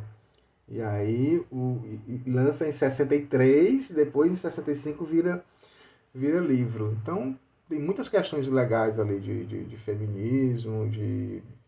Mesmo ele talvez nem tentando, porque ele estava vivendo numa época que era essa, né? Direitos, direitos civis, né? direitos humanos, né? luta pela, contra as guerras. Então ele estava nesse, nesse meio, né? Talvez nem fosse o cara mais militante nesse sentido, mas ele percebia. E ele criava tudo de forma muito. Quando ele, ele falava Arax, né?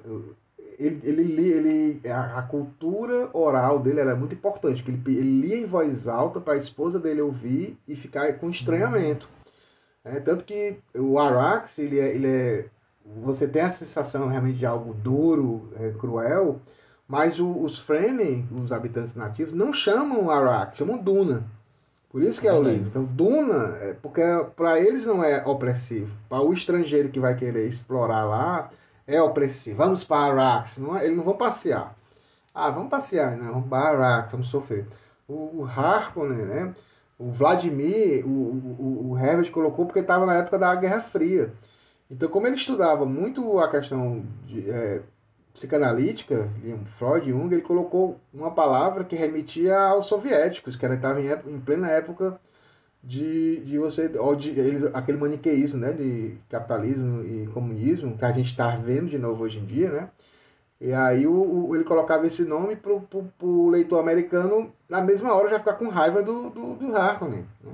Vladimir Harkonnen. Então, ele não era Sim. bobo, ele, ele colocava as coisas... Pra, e ele dizia, o meu livro ele é para entretenimento você, a pessoa pode pegar, um jovem vai pegar e vai curtir. É uma, é uma jornada do herói. Pronto, você vai curtir. Se você quiser saber mais, você vai cavar mais um pouquinho, você vai achar mais coisas. Mas você pode ler de várias maneiras, Duna.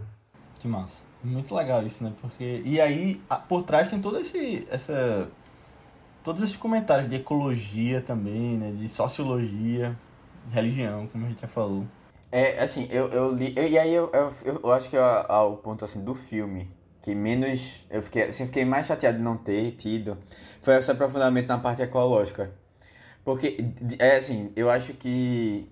Eu, eu, assim, eu não li nada, mas eu também não tenho muito conhecimento de, de uma obra tão importante assim nessa época que tem essa pegada ambiental, assim. Assim, eu não, eu não conheço, nunca ouvi falar sobre. Porque, assim, até eu, eu, eu até quando eu estudo essa mudança de olhar para a natureza tal, né, para o ambiente, é, você vê que começou na década de 60. Assim, né, a, a, as pessoas com o movimento hippie também, né, é, assim, com outros fatores, mas principalmente. E aí começa, na década, de 60, na década de 60 ele já lança esse livro. E assim, quando você vai ver, é isso, isso é, é essa questão comunismo, capitalismo, tá no livro também.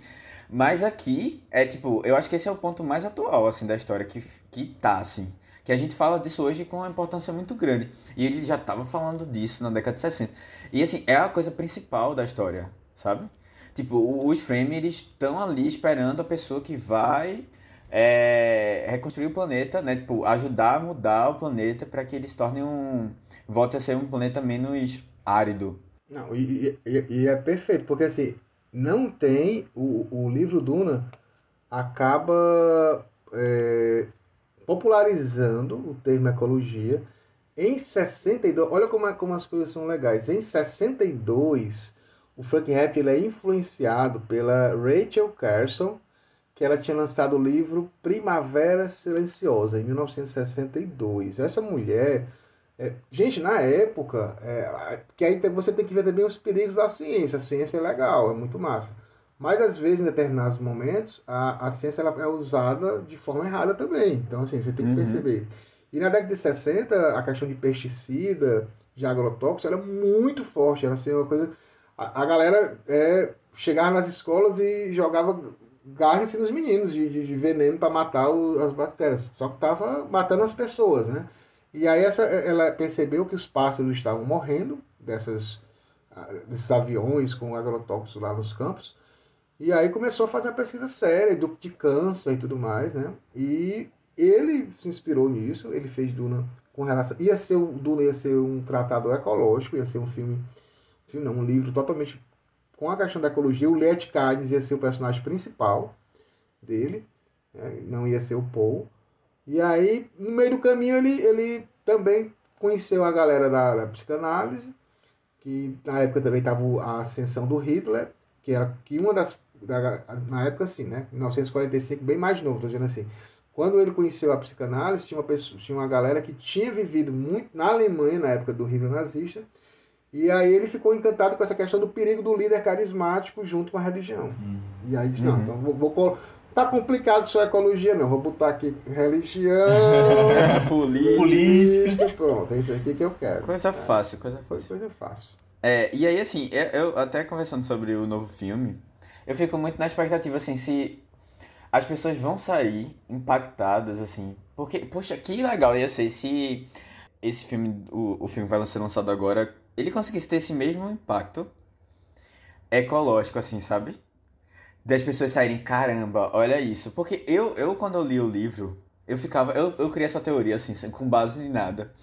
E até nem é possível, nem é possível ser. Mas assim, eu ficava pensando, cara, imagine se isso fosse a Terra, se a, a Hax fosse a Terra, num, num futuro muito na frente. E assim, acabou a água de lá do planeta, sabe? Só tem agora um, um grande deserto.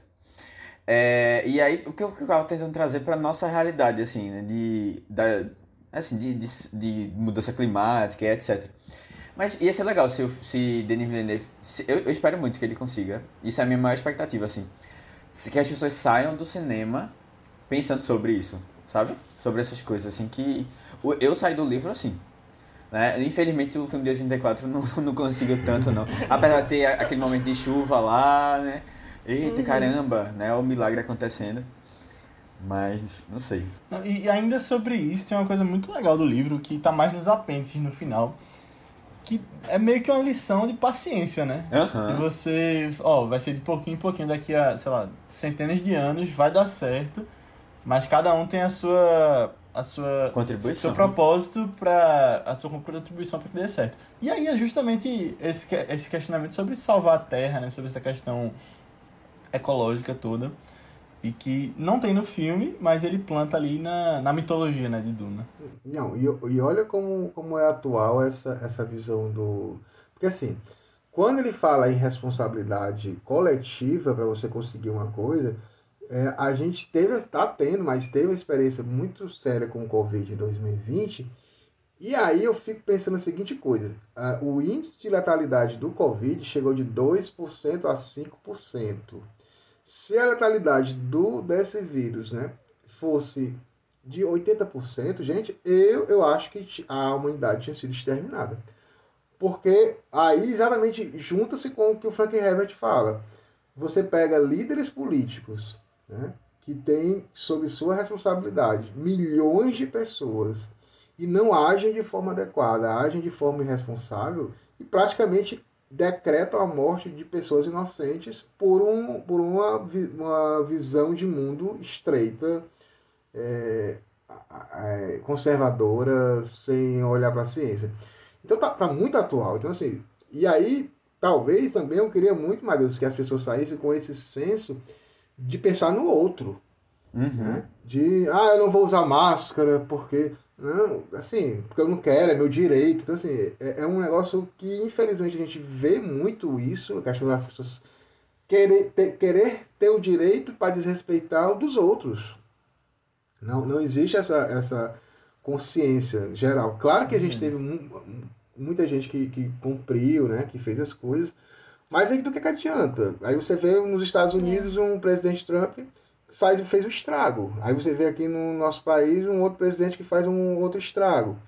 Então, assim, e são pessoas que têm responsabilidades com relação com a população. Então, o Frank Herbert coloca isso. Assim, é muito perigoso você colocar toda a responsabilidade para uma pessoa só. E é muito importante que, que a gente tenha esse senso de, de coletividade, que os framers têm, né? de, de querer conviver com aquela situação, eles, né? de, de respeitar o, o, o ritmo da natureza para poder. Então, os framers, as pessoas falam, ah, eles são os muçulmanos, eles são os árabes. Não só. Todo o linguajar do, dos framers é baseado na, na questão da cultura muçulmana, sim. Mas ali tem índios americanos que o Frank Harris uhum. sempre defendeu, sempre a, a, morte dele defendia lá. A gente tem é, tribos africanas ali colocadas, então tem toda essa, essa questão de, de sobrevivência, mas respeitando a natureza. Né? Uhum. Não, é. Eu acho até interessante que esse teu comentário assim mais político é justamente o que ele fala, né? Porque você vê a incompetência de alguns líderes, mas tem gente que tá ali seguindo, independente do que vá acontecendo, do que a pessoa fale, de, de como ela se porte. E aí é justamente o que tu falou, que era o comentário dele, né? Ó, não, não siga, não é pra fazer isso. É. Pense por você mesmo, quando a pessoa erra, julgue, você tá aqui pra, pra julgar mesmo e tirar depois ou não. Aí. E a gente vê que até hoje isso é bem atual. Uhum. Esse, esse negócio de é, num coletivo, pensar no coletivo e muito a longo prazo, na real, me lembra até bastante fundação. Não sei se vocês concordam, mas Sim. negócio do uhum. plano Sheldon, sabe? E, e aí a gente, sei lá, que esse negócio, né, de várias influências que vieram antes e depois, assim. É, mas eu, eu até tenho sido uma coisa e agora paciência que eu... também. É, muita paciência, né? Mil anos aí. Muita paciência. Mas é até coisas que eu ouço muito falar também hoje em dia de, ah, é, essas questões que as Asmov falava antigamente também, de que hoje em dia, é, sabe, as gerações que a gente tá pensando, a gente pensa nas gerações do futuro também, a gente só pensa no nosso agora aqui, como isso é prejudicial e tal, né? Mas, mas eu também acho que o Liet Kynes foi muito subaproveitado nesse filme. Eu esperava mais. No, voltando pro do 84, né? É. Quando, eu, eu gosto daquele momento até em que estão salvando a galera lá da é das lagartas que eles chamam, do que fazem a mineração, é, né? Das usinas, né? Exato, das usinas lagartas, né? É, e aí ele fica todo tipo, ah, olha só, ele pensa, o Duque Leto pensa no povo, não sei o quê. Mas ele só serve pra isso, é pra, pra fazer com que a gente goste mais do Duque. Aí, sinal, eu adoro o Duque. Eu acho que ele é um dos personagens favoritos também. Mas é, eu acho, eu acho Leto que é um personagem tão, tão, tão interessante. E eu acho que ele poderia Talvez seja justamente as cenas, várias cenas dele que foram cortadas do, do filme também, sabe? Porque ele que traz mais essa, essa bandeira, assim, da ecologia e tal.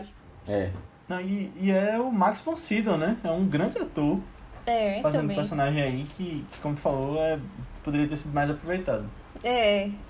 É, mais uma coisa que Pascal também ter comentado dessa época de é, representação feminina em ficção científica nos anos 40, 50, 60 sempre é algo complicado, né? Complicadíssimo. É, e apesar de, de ter essa esse grupo de mulheres incríveis aí das Bene Gesserits, é, eu, eu sinto muito ainda que a única personagem mais interessante feminina é a Jéssica. E as outras que a gente, tipo, que a gente conhece tem um desenvolvimento maior. Eu, eu esperava ter mais das Fremen, na verdade. Tipo, a Shani e, e a mulher do... Eita, eu não lembro o nome mais de nada. Mas a outra mulher, né, que fica, tipo, a, como esposa... Não, é... A Hara?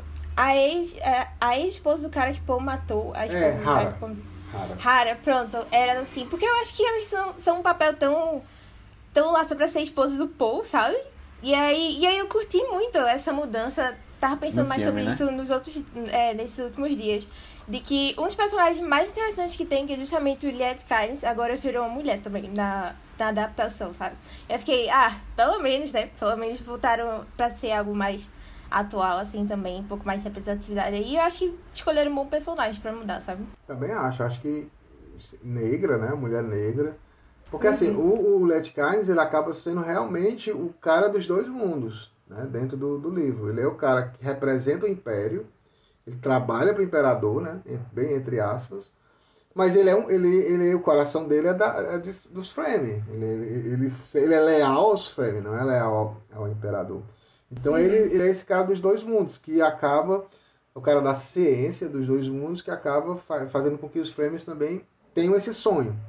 né? Eles, Uhum. ele- eles tenham esse sonho. Ah, que foi, que no caso, o pai dele, né? o pai do, do, do Liet, que é o Pardot, que trouxe isso. Que rapidamente, que é muito interessante, o Pardot, ele, ele conseguiu entrar no Siete, porque ele salvou alguns frames dos Harkonnen, tem, isso tem lá no final de Duna, e aí ele, os, os jovens frames na época levaram ele lá pro Siete, porque não sabia o que fazer com ele, e os mais antigos disseram, não, era pra ter matado, É, ele te, ele te ajudou, mas ele é estrangeiro, tem que matar. E aí eles decidem matar o, o, o pai do, do Liet. E só que o pai do Liet estava lá vários dias no, lá no Sitch, né? Na- nas cavernas com os Fremen. E, é só, e era só pregando, oh, Arrakis pode virar um planeta com ecologia, papapá, e aquele profeta João Batista que estava falando tudo. E aí os caras delegam um frame para matar ele. E aí o, cara, o, o frame vai lá, tá com a daga Cris já tirada, já da, desembanhada, e quando você tira a daga Cris tem que derramar o sangue. E o cara vai chegando e ele fica ouvindo assim por detrás o Let Keynes falando lá, o, o Pardo Keynes falando da- do sonho ecológico, e o cara se mata para não matar o, o, o Pardo. Porque ele viu que a mensagem do cara tinha importância. E a partir dali todos os sonhos se assustam, porque o negócio praticamente virou uma coisa sagrada. O cara quer matar o, pai do, do se matou pelo sonho. E aí tinha que morrer alguém. E aí, não, vou matar esse cara, eu me mato pelo sonho da minha, da meu povo. E aí as galera colocam o pai do, do Liette como o cara, né? Então, a questão ecológica realmente é fundamental. Eu acho que é, o Villeneuve queria que saísse em 2020, que eu acho também que era questão de eleições, porque era uma questão muito política. Eu acho que ia, ia ser muito, casar muito bem com a questão do contra o trumpismo na época. É é uma coisa que ele não fala diretamente, mas está lá, né?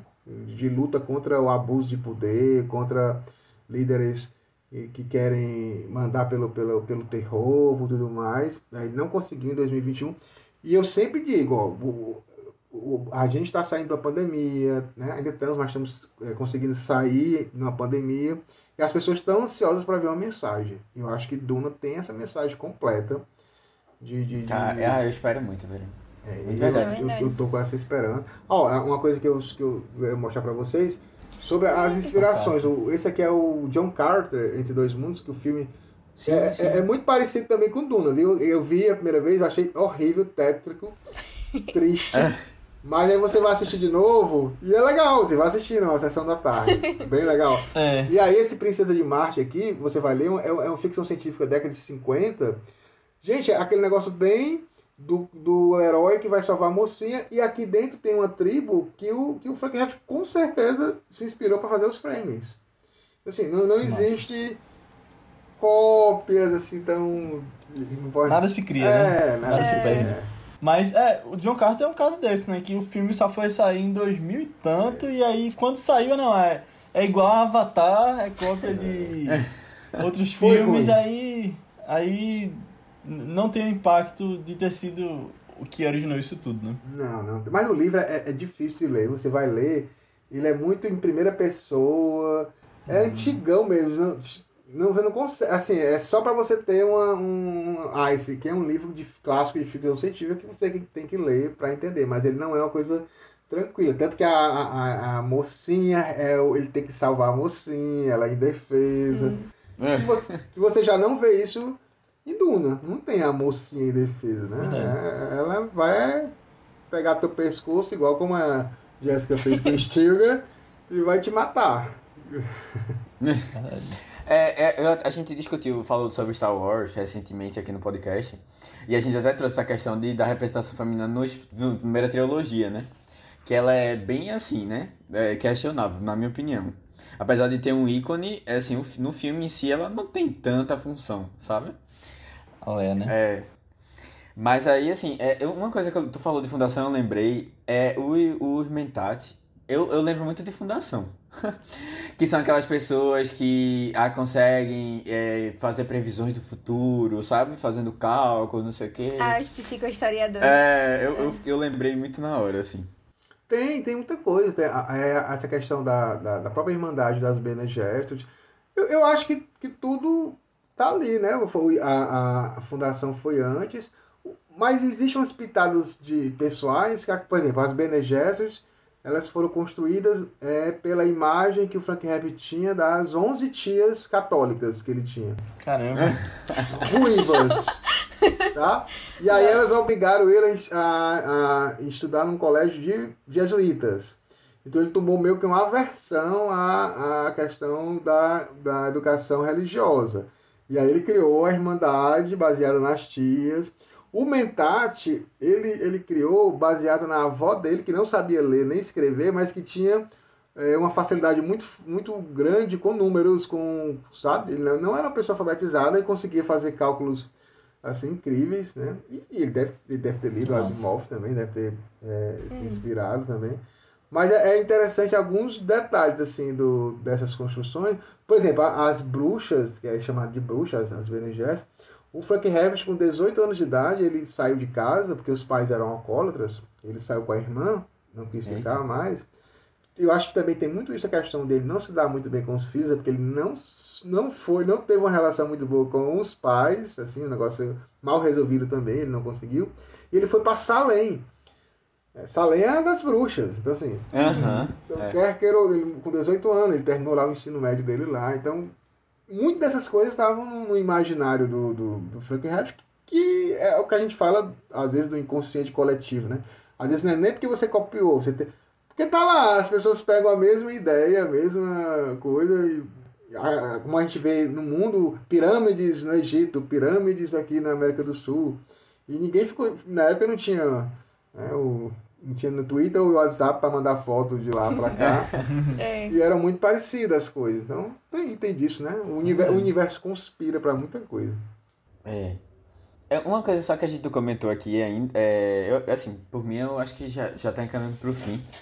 Mas uma coisa que a gente não, não comentou foi da trilha sonora. Eu achei interessante a trilha sonora do filme de 84. Eu não, eu não queria falar nada, não. Pelo Toto, né? A banda. É, e assim, tem uma coisa meio rock. Eu sei que. Eu não sei se ele pegou a ideia de, de Jodorowsky e que ia ter Pink Floyd. Mas tem umas cenas assim que são bem rock, assim, né? E, uh, os momentos, os ápices, assim, você vê uma guitarra chegando e dando aquela. É eu achei interessante. Não sei, o que é que você... As cenas de batalha. Eu, eu acho lindo. Eu, sinceramente, assim, eu, pra mim, uma das coisas que eu dizia assim o Hans Zimmer vai ter que suar muito para vencer a, a, trilha sonora de Duna de 84. Eu acho perfeita, assim, ainda ouço, quando eu ouço me arrepio, que eu acho perfeita essa trilha sonora. Mas aí o Villeneuve ele é muito legal porque ele fez várias homenagens, você vê perfeitamente várias homenagens a Duna, as tentativas de Duna ou não nesse filme. Pink Floyd, que era o Jodorowsky que queria colocar toda a, a trilha sonora do, do, do filme dele, ia ser toda Pink Floyd. E aí o, o Denis já coloca Pink Floyd no primeiro trailer. Assim, de, uhum, de cara, uma, uma homenagem, né? Você vê muito, muitas coisas do, do, do, com relação ao David Lynch, que, que ele tá lá, tá nesse, nesse Duna. Tem o cara que trabalhou no, no seriado, tá trabalhando com, com o Villeneuve. Pra mim, ele ia fazer uma coisa sensacional, porque não apareceu o Imperador ainda, era ele pegar alguém do Duna de 84 e colocar no... O Kyle. É, eu, eu ia ser Imperador perfeito, eu ia, eu ia chorar demais vendo o Kyle lá como Imperador. Pô, você virou agora o Imperador! Mas seria. Até o, até o Sting podia ser chamado também, não, não ia reclamar, mas, mas eu acho que, que causou o, o filme do Lynch, apesar de tudo, na, na referência pop, várias referências de filmes, de coisas de Duna. Foi o filme do, do, do David Lynch, apesar de todas. Eu acho que envelheceu bem no sentido de ser mais respeitado. Assim, eu acho que ele era mais detonado. Claro que as pessoas dizem, ah, não, não, não presta, não sei o quê. Mas ele tem uma legião de fãs de, do, do filme, tanto que está sendo lançado 4K na Europa toda e está vendendo muito do, do, do David Lynch. Então eu, eu acho que eu quero até comprar, mas não tenho nem 4K, mas eu vou comprar por causa do das storyboards que vai ter. Gente, eu comprei o board game de Duna, eu não sei jogar board game, vem, vem em inglês. Tá vai aqui. aprendendo, vai aprendendo. É, eu tô com os livros, agora eu tô com os livros em francês, né? Estudando na época. Claro. E aí a gente não sabia como fazer, aí eu aprendi uma dica pra vocês, tá? Vocês pegam o celular de vocês, bota lá no modo de foto e tem lá uma partezinha que é, agora eu esqueci o nome, que você aperta, que aí você traduz automaticamente as páginas lá. E aí eu tô lendo todos os livros em francês, agora eu vou comprar qualquer livro, não precisa nem digitalizar nem nada. E aí eu só faço copiar a tradução, jogo para uma parte no Drive e depois vou lendo. Claro que não vai sair perfeito, Perfeitinho, né? Mas mas sai bem legal. Então, são, são muitas coisas. E, e os franceses, né, são os caras que mais se garantem, ó. Isso aqui é uma revista, é uma, é uma revista ó, francesa, a Le Muc. E- Ele lançou, virou livro agora. E pena que a minha imagem aqui é, é ruim. Que massa. Mas ele tem todos. Fala de todo o universo de Duna, todo, desde os jogos até textos de filósofos, né, de, de coisas. Que massa. Muito massa. E aí eu tenho. tô com três livros. E aí você vai descobrindo mais coisas, né? De, de Duna. E aí Uhum. a galera que quiser saber mais, é só pesquisar que tem, tá, tá aparecendo muita coisa. Boa. É, é, é assim, eu, eu, eu não sei se, se, é, faz, se faz sentido ou não, mas eu, eu tava ouvindo o podcast de vocês, aí a abertura tem uma pegada meio rock também. Aí eu não sei se era da trilha sonora, se é Pink Floyd. É, é o Pink Floyd do, do Villeneuve, dessa. dessa Ah, tá. A gente Boa. Do colocou trailer, já. né? Eclipse. É, já colocou já o. Massa, Pink massa. Floyd. Ah, O grande problema é que não monetiza, né? A gente perde, ninguém. Não, não entra grana por causa do podcast. Mas, em nome do universo de Duna, a gente fez esse sacrifício. Pela arte, né? Pela arte. É, é, de- deixa eu só perguntar uma coisa. É, e- e no, no filme de, de 84 tem até essa pegada. O, o Harkonnen, o. É, o principal. Me esqueci o nome dele. Barão Vladimir. Isso, o Barão. Ele, ele tem, tem um fetiche, né? Eu não lembro disso, eu não lembro disso no livro, não. Não sei se porque eu, eu li faz dois anos quase. É, Eu não lembro se no tem. livro deixa entender que ele é tem também, homossexual, né? É. Tem, tem um É pedófilo. né? Que ele é pedófilo. Eu lembro, eu lembro muito disso, que é bem na Eu não parte lembrava, 1. não. É bem no final da parte 1. Eu fiquei muito marcada com isso. Que ele drogou o menino pra abusar dele depois. Eu Minha fiquei. gente, eu, tinha Meu Deus do céu, o que é que tá acontecendo fiquei, aqui? Minha gente, o que é que tá acontecendo aqui? É É, meio bizarro. Não, é, e, e é, e é- é interessante assim, porque o, o, o- tanto que acho que no do Villeneuve, não sei se ele vai ir por essa. Por essa... Porque assim, o, o Frank Herbert na época, ele colocou o personagem dele, ele, cara, ele acabou dando. ficou caricato. Né? Ele quis colocar. Coisas que a gente tem que discutir hoje em dia. Tem coisas em Duna que, que tem gatilhos. Isso é, isso é importante ser falado. E, apesar de que em nenhum momento você vê uma glamorização do abuso. Né? Uhum. Porque você vê, como você falou, ele, ele solta as coisas, mas tipo, não vai depois mostrar o barão no quarto com o menino, como é, que É. ele fazia. Não existe a glamorização. E dá a entender que, que ele faz, que ele é isso, né? Que ele é esse tipo de poder.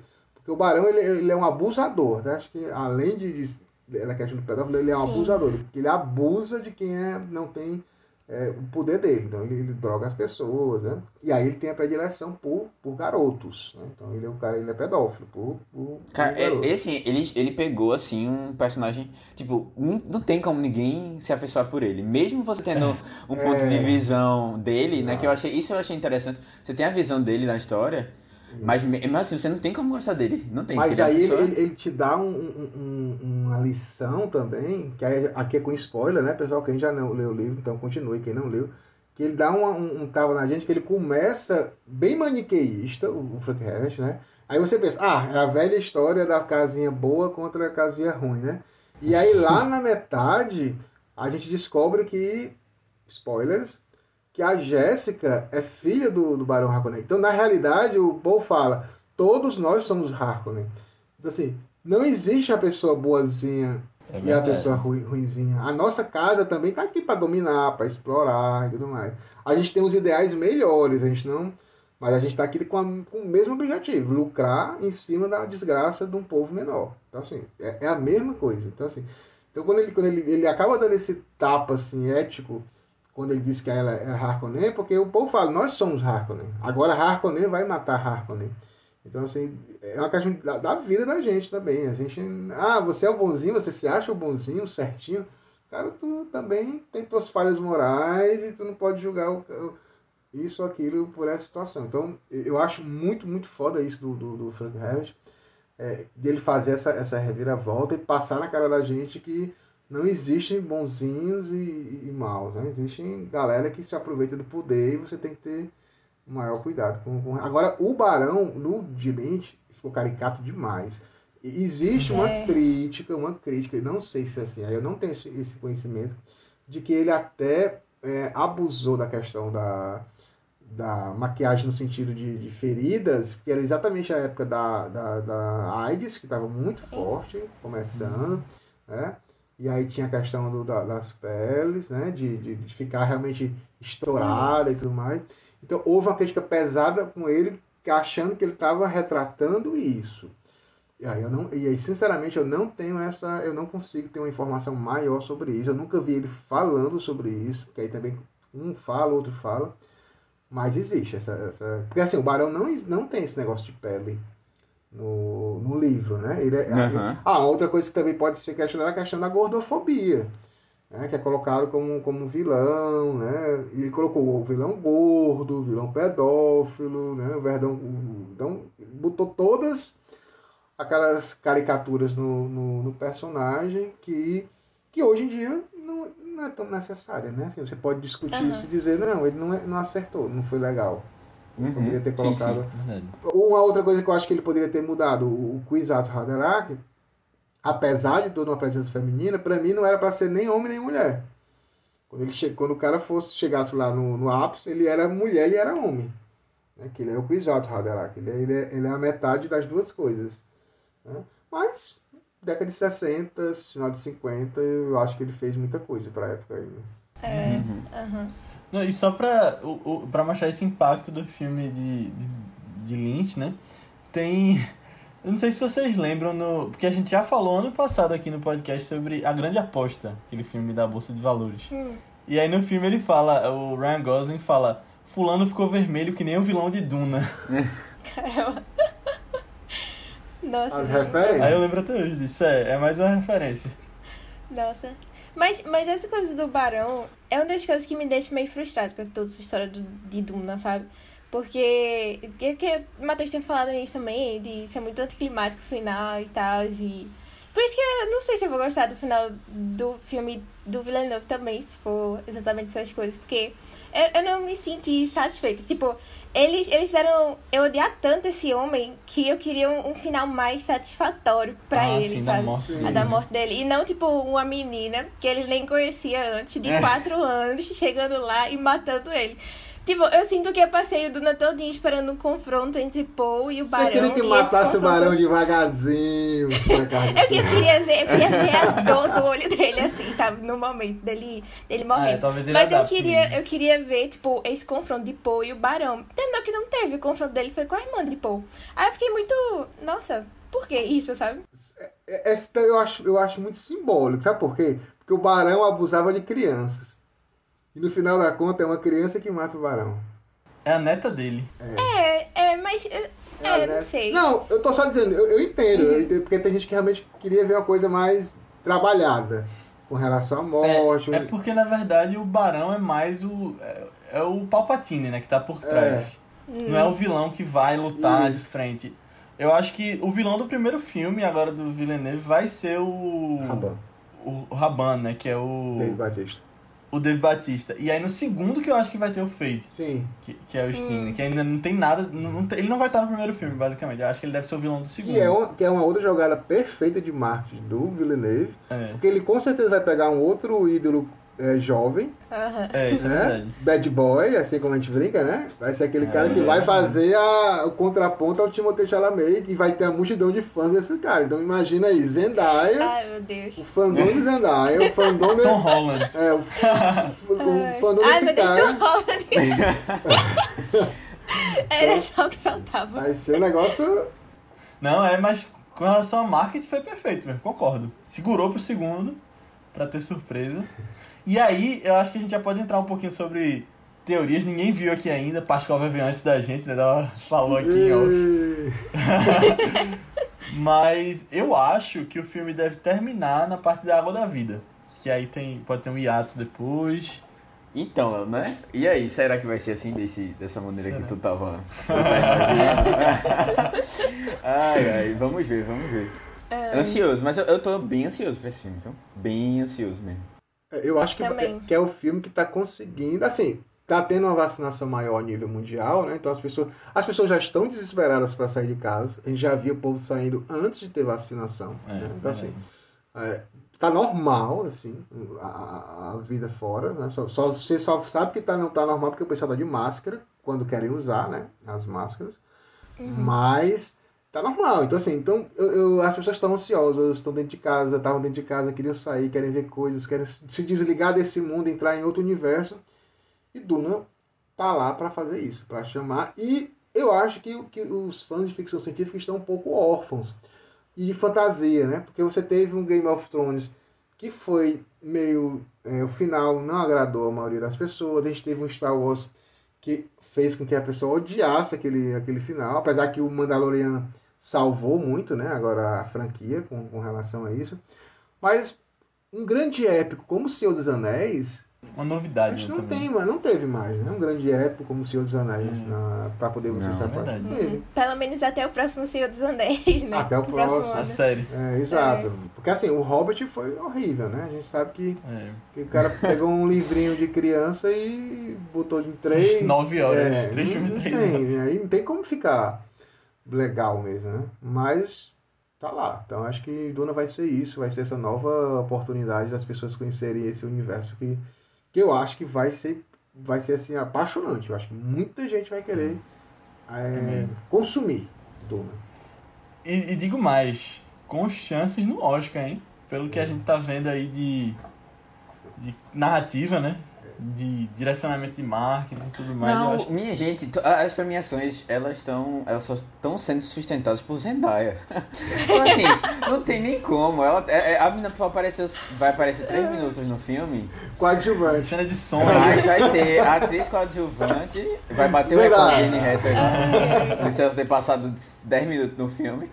É, e vai, e vai, vai, vai aparecer lá na- nas campanhas de marketing, vai aparecer na, na premiação para dar a premiação para alguém, não sei. Vai ser isso, o filme vai ser baseado nisso aí. Ou o, É. eu acho que vai ser baseado E tá nisso aí. tudo bem. A- a- ninguém ninguém vai reclamar, né? Ninguém vai Olha, reclamar. olha só, É. e uma outra- personagem que tem que aparecer, que também eles vão colocar uma outra, um outro ídolo Tim, que é a Princesa Írula. Então assim, a gente Verdade. ainda, Ah, tem, ainda tem o Imperador, aí a gente vai pegar. Porque assim, como a gente pode falar, a gente morreu a metade do elenco já. É verdade. É, é, é, Então, Então tem que ter muita gente nova. tem que ter gente gente nova, né? Se ele tivesse colocado todos os personagens nesse primeiro filme, Isso o é que ia verdade. ter no segundo filme de novidade? Nada, né? Isso é verdade, Então, tem que... Eu ia levantar algumas teorias aqui, mas já temos informações privilegiadas, né? Então não vou nem. De onde acaba, o que acontece. Não, mas vou nem tem falar, senão uma... desculpe mais coisa. Tem, tem uma teoria que eu queria. Não, assim, nem, nem teoria, na verdade, mas eu queria perguntar se o Pascal o que, é que ele acha. que no, no final da parte 2 pra parte 3 a gente tem um pulo, né, de 3 anos, alguma coisa assim. Tu acha que vai ser mais explorado isso no segundo livro? Ou no segundo filme, que seria? Tipo, esse, esse tempo de transição. Pois é, parece que nesse primeiro filme, pelos trailers, ele já tá dando uns saltos temporais na, na visão, nas visões dele, né, prescientes. Por, por exemplo, aquela, guerra, é, né? aquela cena do, do, dos Batalha. Felaikin lutando com o Sardaukar é a cena de final de livro. É, a- é a- é a, É. é a luta final. E ali já, já colocou ali, chega você olha assim, opa, vermes, né? Os, os Aham. vermes eles vão dar uma diminuída, né? Dá pra notar também. Não vai ser um verme gigante como a gente via no Duna do Lynch. Porque Ah, É. poxa. É, é, te- até tem, né? Porque no trailer tem aquele grandão que ele vê lá, mas Tem. assim, os outros, assim, talvez, não vai ser tão daquele tamanho, não. Porque, assim, gente, é um livro de ficção científica, mas nesse ponto o Frank Herbert foi, foi bem fantasioso, né? Porque os vermes têm quilômetros e um menino, ele sobe lá no verme Ele e cavalga. cavalga um verme, então É. assim, não dá, não- assim, é só uma Não, questão entendo, de... entendo, entendo. Então eu acho que... o- Entendo, Eu eu acho que fico triste. cavalgar verme só no 2, né? Entendo, eu É, fico triste. Não, É. não. É, também, É, é- né? Uhum. É, mas assim, tem uma coisa que eu, eu esperava que o filme fizesse que ele não fez. Eu acho que eles, eles foram meio covardes. É, o filme agora de. O filme vai lançar, 84. né? Ah, Não, É, não, o filme vai lançar agora. É, o- eles já divulgaram o verme no trailer. Eu achei isso covarde. Porque, poxa, eu acho que eu queria ver o impacto, sabe? Descobrir como é que ia ser. Porque ele, ele fez isso, o Villeneuve fez isso quando ele fez a chegada. Você não fazia ideia de como era o ET até Sim. chegar no filme. Você passa metade do filme, você espera o ET chegar e você não vê, não sabe como ele é, sabe? E aí tem aquele impacto, é uma criatura diferente e tal. Então, assim, esperava isso. Eu, eu acho que foi a concessão que o Villeneuve fez pra ganhar a franquia. Porque assim, o- Tem- É. antes, antes de sair o primeiro trailer, Tem que vender. é, tem que vender. Antes de sair, tem que ter vender pra ter o segundo filme. Tanto que o, o- o- quando eles tinham avisado que não ia ter o, o verme no, no trailer. Isso já, a gente já sabia. Pelo menos os fãs já iam preparados pra não ter, não ia ter verme, não ia ter, não ia aparecer. Porque ele disse que não ia aparecer. Então era umas coisas que. O cara que fez o verme disse que não ia aparecer. Aí aparece. O primeiro trailer, fo- foram até agora três trailers, né? Que é outra coisa que, pro Villeneuve, é um negócio assim, fora de, de, de órbita, porque ele só lança dois. Muito difícil, ele lançou três agora, tem um trailer final. Saiu agora um trailer final. E aí o primeiro trailer pegou muito fã. Assim, quem é fã ficou desesperado. Quem não conhecia a obra, o grande público, Ficou perdido, né? ficou perdido. Não entendeu nada, mas achou legal a proposta. E aí, se você for ver, o segundo trailer é puramente comercial. Né? Que é uma explicaçãozinha da, da Zendaya, que também é legal. A, a homenagem do, do Villeneuve pro Lynch. O Lynch começa Duna com uma mulher falando. Uma Uhum. E, o, e o Denis Villeneuve vai começar Duna com uma mulher falando, que é a Shani. Né? Dando voz à, à, à, à explicação da, daquele, daquele planeta. Eu acho essas coisinhas, detalhes legais. Legal. E eu acho que é isso, né? Ele teve que ceder um pouco também, porque senão não tem segundo filme. Já pensou? Não tem bilheteria, porque Duna vai ser na pandemia. Então, assim, o negócio deu um azar danado. Era pra ser um negócio de, de milhões aí da galera ia assistir o cinema, porque a Warner tá arrependida de ter de lançar no mesmo tempo em streaming e em cinema nos Estados Unidos, porque ela tá vendo que Duna já arrecadou mais de 100 milhões. Em três semanas. Então o povo já voltou. Daqui né? a pouco ele está se pagando só com, com 33 países, ainda falta ser lançado em mais 30. Então, assim, então se tivesse a, a- possibilidade, ia, ia ser um, um- grande sucesso de, de bilheteria. Então, e aí ele tava com medo, né? Como é que. Não vou ter segundo filme, terminar a Duna pela metade. E, a, e o Warner quer uma franquia. Ela tinha o Harry Potter, tinha Matrix, não tem mais nada, assim. Game of Não, Thrones, tinha Batman do Nolan. tinha Batman do Nolo. O universo DC não, Não, não, não tá- chegou aos pés. né? nunca emplaca, né? Assim, isso é um- É. O pessoal da DC é revoltado com a Warner, porque nunca, nunca emplaca o universo DC na Warner. Mas aí ele criou, então agora vai, né? Então acho que o Villeneuve é a pessoa certa. O seriado, o primeiro episódio vai ser dirigido pelo Villeneuve. Né? Então já, já tá. Eita, que massa. Caramba, velho. Eu tô ansioso. HBO Max, já, então. já temos onde HBO assistir. Max, então você, É. qualidade. Então, e aí você tá vendo É. que tá saindo aí o, novamente o, a, de Game of Thrones, né? É, House of Dragon. Tá saindo Fundação. Então tudo num nível de, de orçamento de filme. Sim. Assim, então, Nossa, sim. o orçamento de fundação, ele passa pelos países, eu fico só vendo dinheiro na tela. O como de fundação, eu acho que o de fundação, Lúcia, é maior do que o filme Duna. Não, Não, fundação é, não, não desculpa, não, não, não, desculpa não. Fundação não, do, do Senhor dos Anéis. Ah, é. Ah, Senhor é, dos Anéis é, parece ele que é o é mais um né? bilhão. É mais, É. é. mais dinheiro do que o filme Duna todinho. Assim, pra você ver o... o, o- Não. A Amazon, né, também. Não, a Amazon, a Amazon tá, tá doida, assim, de verdade, eu acho que eles, eles realmente saíram da... É, eu acho que Jeff Bezos ele deve gostar muito do Senhor dos Anéis. Ele tá comprando as coisas que ele gosta. Senhor dos É. Anéis, 007 agora que ele comprou a MGM. Tá podendo, né? É o que eu gosto.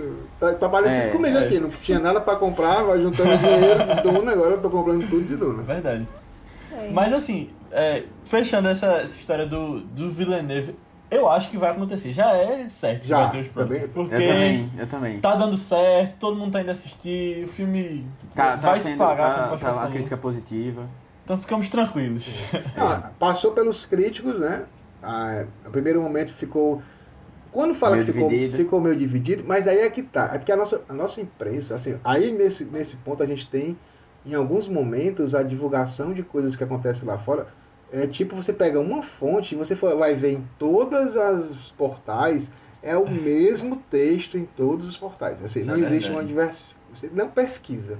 Então o cara pega um texto de alguém que falou que estava dividido, e na realidade era a cada 10 pessoas que tinham assistido duas não tinham gostado. Então não, não- tem como estar dividido isso. Né? Oito É. pessoas gostaram e duas não, não gostaram. Então o que. Então não sei de onde é que tiraram essa história de estar dividido. Aí todo mundo lê isso e aí fica como se fosse, ah não, Duna está dividido, 50%. Eita.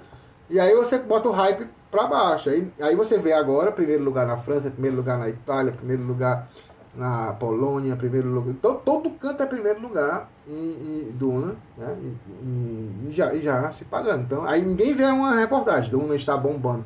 Não, gente, é um negócio assim, eu fico com raiva, porque parece que o pessoal não gosta, não quer falar de Duna, não sei o que é. Não, não- não quer falar bem de É, é, Duna. não, mas é, é, é porque o comercial vende muito melhor a polêmica do que né, é a coisa positiva. É, mas assim, eu mesmo. confesso que eu gostei dessa, desses comentários, de ouvir comentários negativos do filme pra baixar o meu hype, Sim, sabe? Pra, pra eu sim. não ficar assim... Porque eu já tá voltando, tá ligado? Eu ficar animado com, com o filme. E isso aí eu, eu, eu, eu não gosto muito de vir assim com muita expectativa, pessoalmente. Mas... é, não- infelizmente eu não tô conseguindo controlar mais. que venham novas, novas críticas negativas pra, pra baixar do Não, tá difícil controlar mesmo. É, não, e assim, pra mim, principalmente, porque minha parte favorita do livro é a primeira. Porque eu, eu amo o Duque Leto. Eu acho ele maravilhoso, toda a história dele, assim, do início até. a- até o, o jeito como ele morre, eu acho icônico, incrível. E assim, Oscar Isaac também, né, minha gente? Que homem, que homem. E aí, nossa, eu tô até mais animada pra essa parte 1 do que a parte 2, sabe? E aí é difícil não abaixar o hype, sabe? Ah, O Leto é lindo, lindo, lindo. Eu sempre falo no meu. do, do Nacast, né? Que o, que o meu personagem preferido em Duna é o Duque Leto. O- no universo de Duna, o Duque Leto tá entre os cinco personagens que eu mais gosto. O Paul não está. O personagem. É, é. O personagem. Porque o Paul, assim, eu gosto muito do Paul, eu, tenho eu acho legal a jornada. Mas o Paul é muito parecido, assim, entendo, né? A comparação que eu vou fazer. Tipo assim, um Harry Potter da vida. Que a galera que curte Harry Potter, ninguém gosta do. Do Harry. É, a pessoa é, gosta. fica- É. Cara é, sem é. É, gosta da Hermione, gosta do. Todo mundo, mas. Do Snape, Snape, né? até do, do vilão lá, o pessoal gosta mais do que o Harry, às vezes. Mas é porque o, o- ele é o catalisador, né? Então, assim, ele é o cara que, que faz que, que o Harry também tem, tem muito isso do, do Duna. Que o, o Paul ele acaba sendo um catalisador de tudo que acontece ao redor dele. Então, todos os personagens crescem muito ao, ao, ao redor dele e são bem desenvolvidos. É. E você tem essa, essa possibilidade de gostar do- dos personagens. O personagem que eu mais gosto do universo de Duna tá no quinto livro. É o, livro, Caramba! é o que eu mais gosto, porque é, é o livro que eu mais gosto, é o quinto de todos. De todos, é Os Hereges de Duna. Eu, eu, eu sou apaixonado por esse livro. né? então, pra- então já tô dando raiva pra vocês continuarem. É, a tá- leitura. Eu tava tipo, droga, fiquei curiosa. Será que vou ter que ler? Comecei o 2, quero. Vou terminar em breve. pra já terminar essa primeira trilogia que vai ser no segundo livro, né? Que Villeneuve quer fazer. No, no Filho de Duna, para poder dar um hype para quem tá ouvindo, em Filhos de Duna, é, aí no caso foi uma, uma descoberta minha, que eu inclusive entrei em contato com um historiador americano que faz várias teses de Duna, e aí ele, ele incorporou essa minha descoberta, que lá aparece um nome de um Siete, que é Jacurutu, e aí eu pesquisei, Jacurutu é uma lenda indígena brasileira, que o Frank Herbert, porque o Frank Herbert não fez só Duna, tá? Ele fez alguns livros. E tem um dos livros que ele fez, depois de Duna, que se passa aqui na Amazônia. Tá? É o Nossa. Cérebro Verde, o nome do livro do- do Caramba. Frank Herbert. Então ele pega Mato, em Mato Grosso especificamente. É, então, com certeza o Frank Herbert, que aí eu fiz essa pesquisa, e aí esse, esse nome, Jacarutu, desse set, ele bate com todo o personagem que a gente vai conhecer em Filhos de Duna e continua Imperador. Você lendo, então não, não pesquisem antes, tá? Para não, pra não criar. Né? Mas é, essa lenda de Jacarutu é toda a história do, do personagem do, do, do Frank Uau. Herbert em Filhos e em Imperador Deus de Duna. Então é legal essas, essas coisas. Olha aí, que massa. Que massa, velho. Nossa. É, empolgado.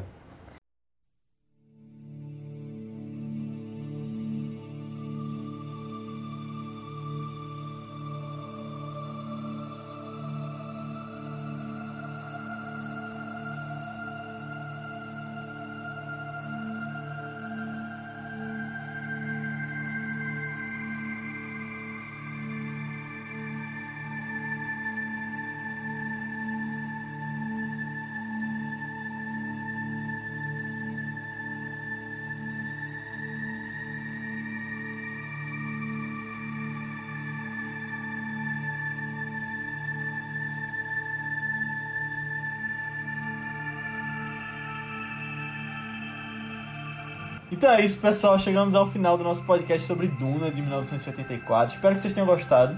Mais uma vez eu peço para que se você gostou, mande esse podcast para alguém que você acha que vai curtir, alguém que você acha que, curta Duna, que tá empolgado para ver o novo e que você acha que possa também aprender coisas novas com esse podcast. Coloca a gente também nas suas redes sociais, eh, no seu Twitter, nos stories do Instagram, espalha porque está nas suas mãos fazer com que o Vice chegue mais pessoas e a gente traga eh, mais convidados legais como Pascal, mais conteúdos legais, filmes mais legais, então, por favor, a gente agradece bastante. Você pode vir falar com a gente sobre feedback sobre o episódio, comentários sobre o filme, até sugestões de próximos filmes lá no nosso grupo do Telegram. Só pesquisar por ViceBR no Telegram, um grupo que está cada vez maior, com as pessoas assistindo filmes é, e comentando, é, notícias também. Convido até Pascal, se quiser entrar lá, é só procurar por ViceBR ou nas nossas redes sociais do Vice, que são ViceBR também no Twitter, Instagram, Letterboxd, YouTube, Facebook, qualquer lugar que você pesquisar, a gente vai estar lá como ViceBR, ou nas nossas redes pessoais, que são Matheus Coiatu, É Matheus com TH, BCF3, tanto no Twitter como no Instagram. Aninha, No Instagram eu tô como underline Ninha Guimarães e no Twitter MarvelousMS Ana.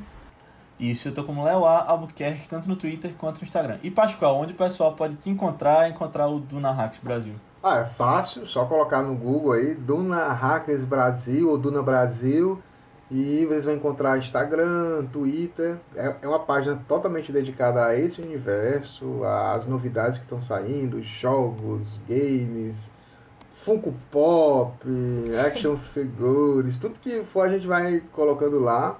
A gente também tem o DunaCast, que é o podcast assim que a gente faz do universo de Duna. A gente começou com o livro Duna, capítulo a capítulo, a gente analisa capítulo a capítulo do livro. Já estamos no 32 a 33, agora semanalmente sai toda sexta-feira. Então é só seguir lá, que vai ser bem legal, ajuda.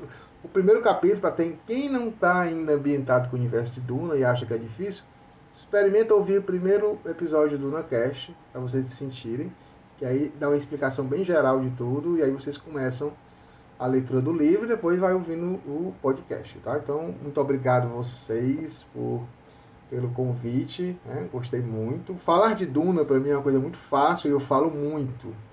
Então lá a, a gente sempre se policia para poder tentar diminuir, mas não consegue. Aqui acho que talvez seja o maior, não sei, vai ser o maior podcast de vocês aqui de quantidade de, de tempo. Não, ah, tá certo. Teve um de mais de 3 horas já, que foi do Snyder Cut. A gente fez esse É. também de 3 horas do capítulo 22 da Duna Cast para falar do início da presciência. Bem, Foi, foi uma viagem que a gente teve Nossa. que tomar literalmente alguns comprimidos psicodélicos para poder fazer com que a coisa fosse mais literal, brincadeira à parte, mas é, é isso mesmo. Então, mas Duna é um universo fantástico, conheçam mais. Quem já conhece, expandam esse universo, comecem a ler o restante dos livros e acompanhem a gente, que a gente sempre faz leitura coletiva. A gente vai fazer agora a leitura coletiva de Filhos de Duna. Fizemos de Duna, Massa. Messias, vamos para Filhos. E em novembro a gente retoma Duna, porque todo mundo vai assistir no cinema e vai querer saber mais. E aí, mais uma leitura coletiva de Duna.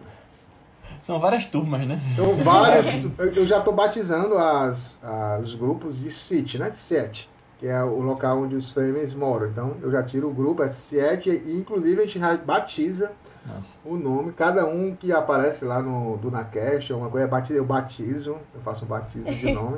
E as pessoas vão, vão mudando, né?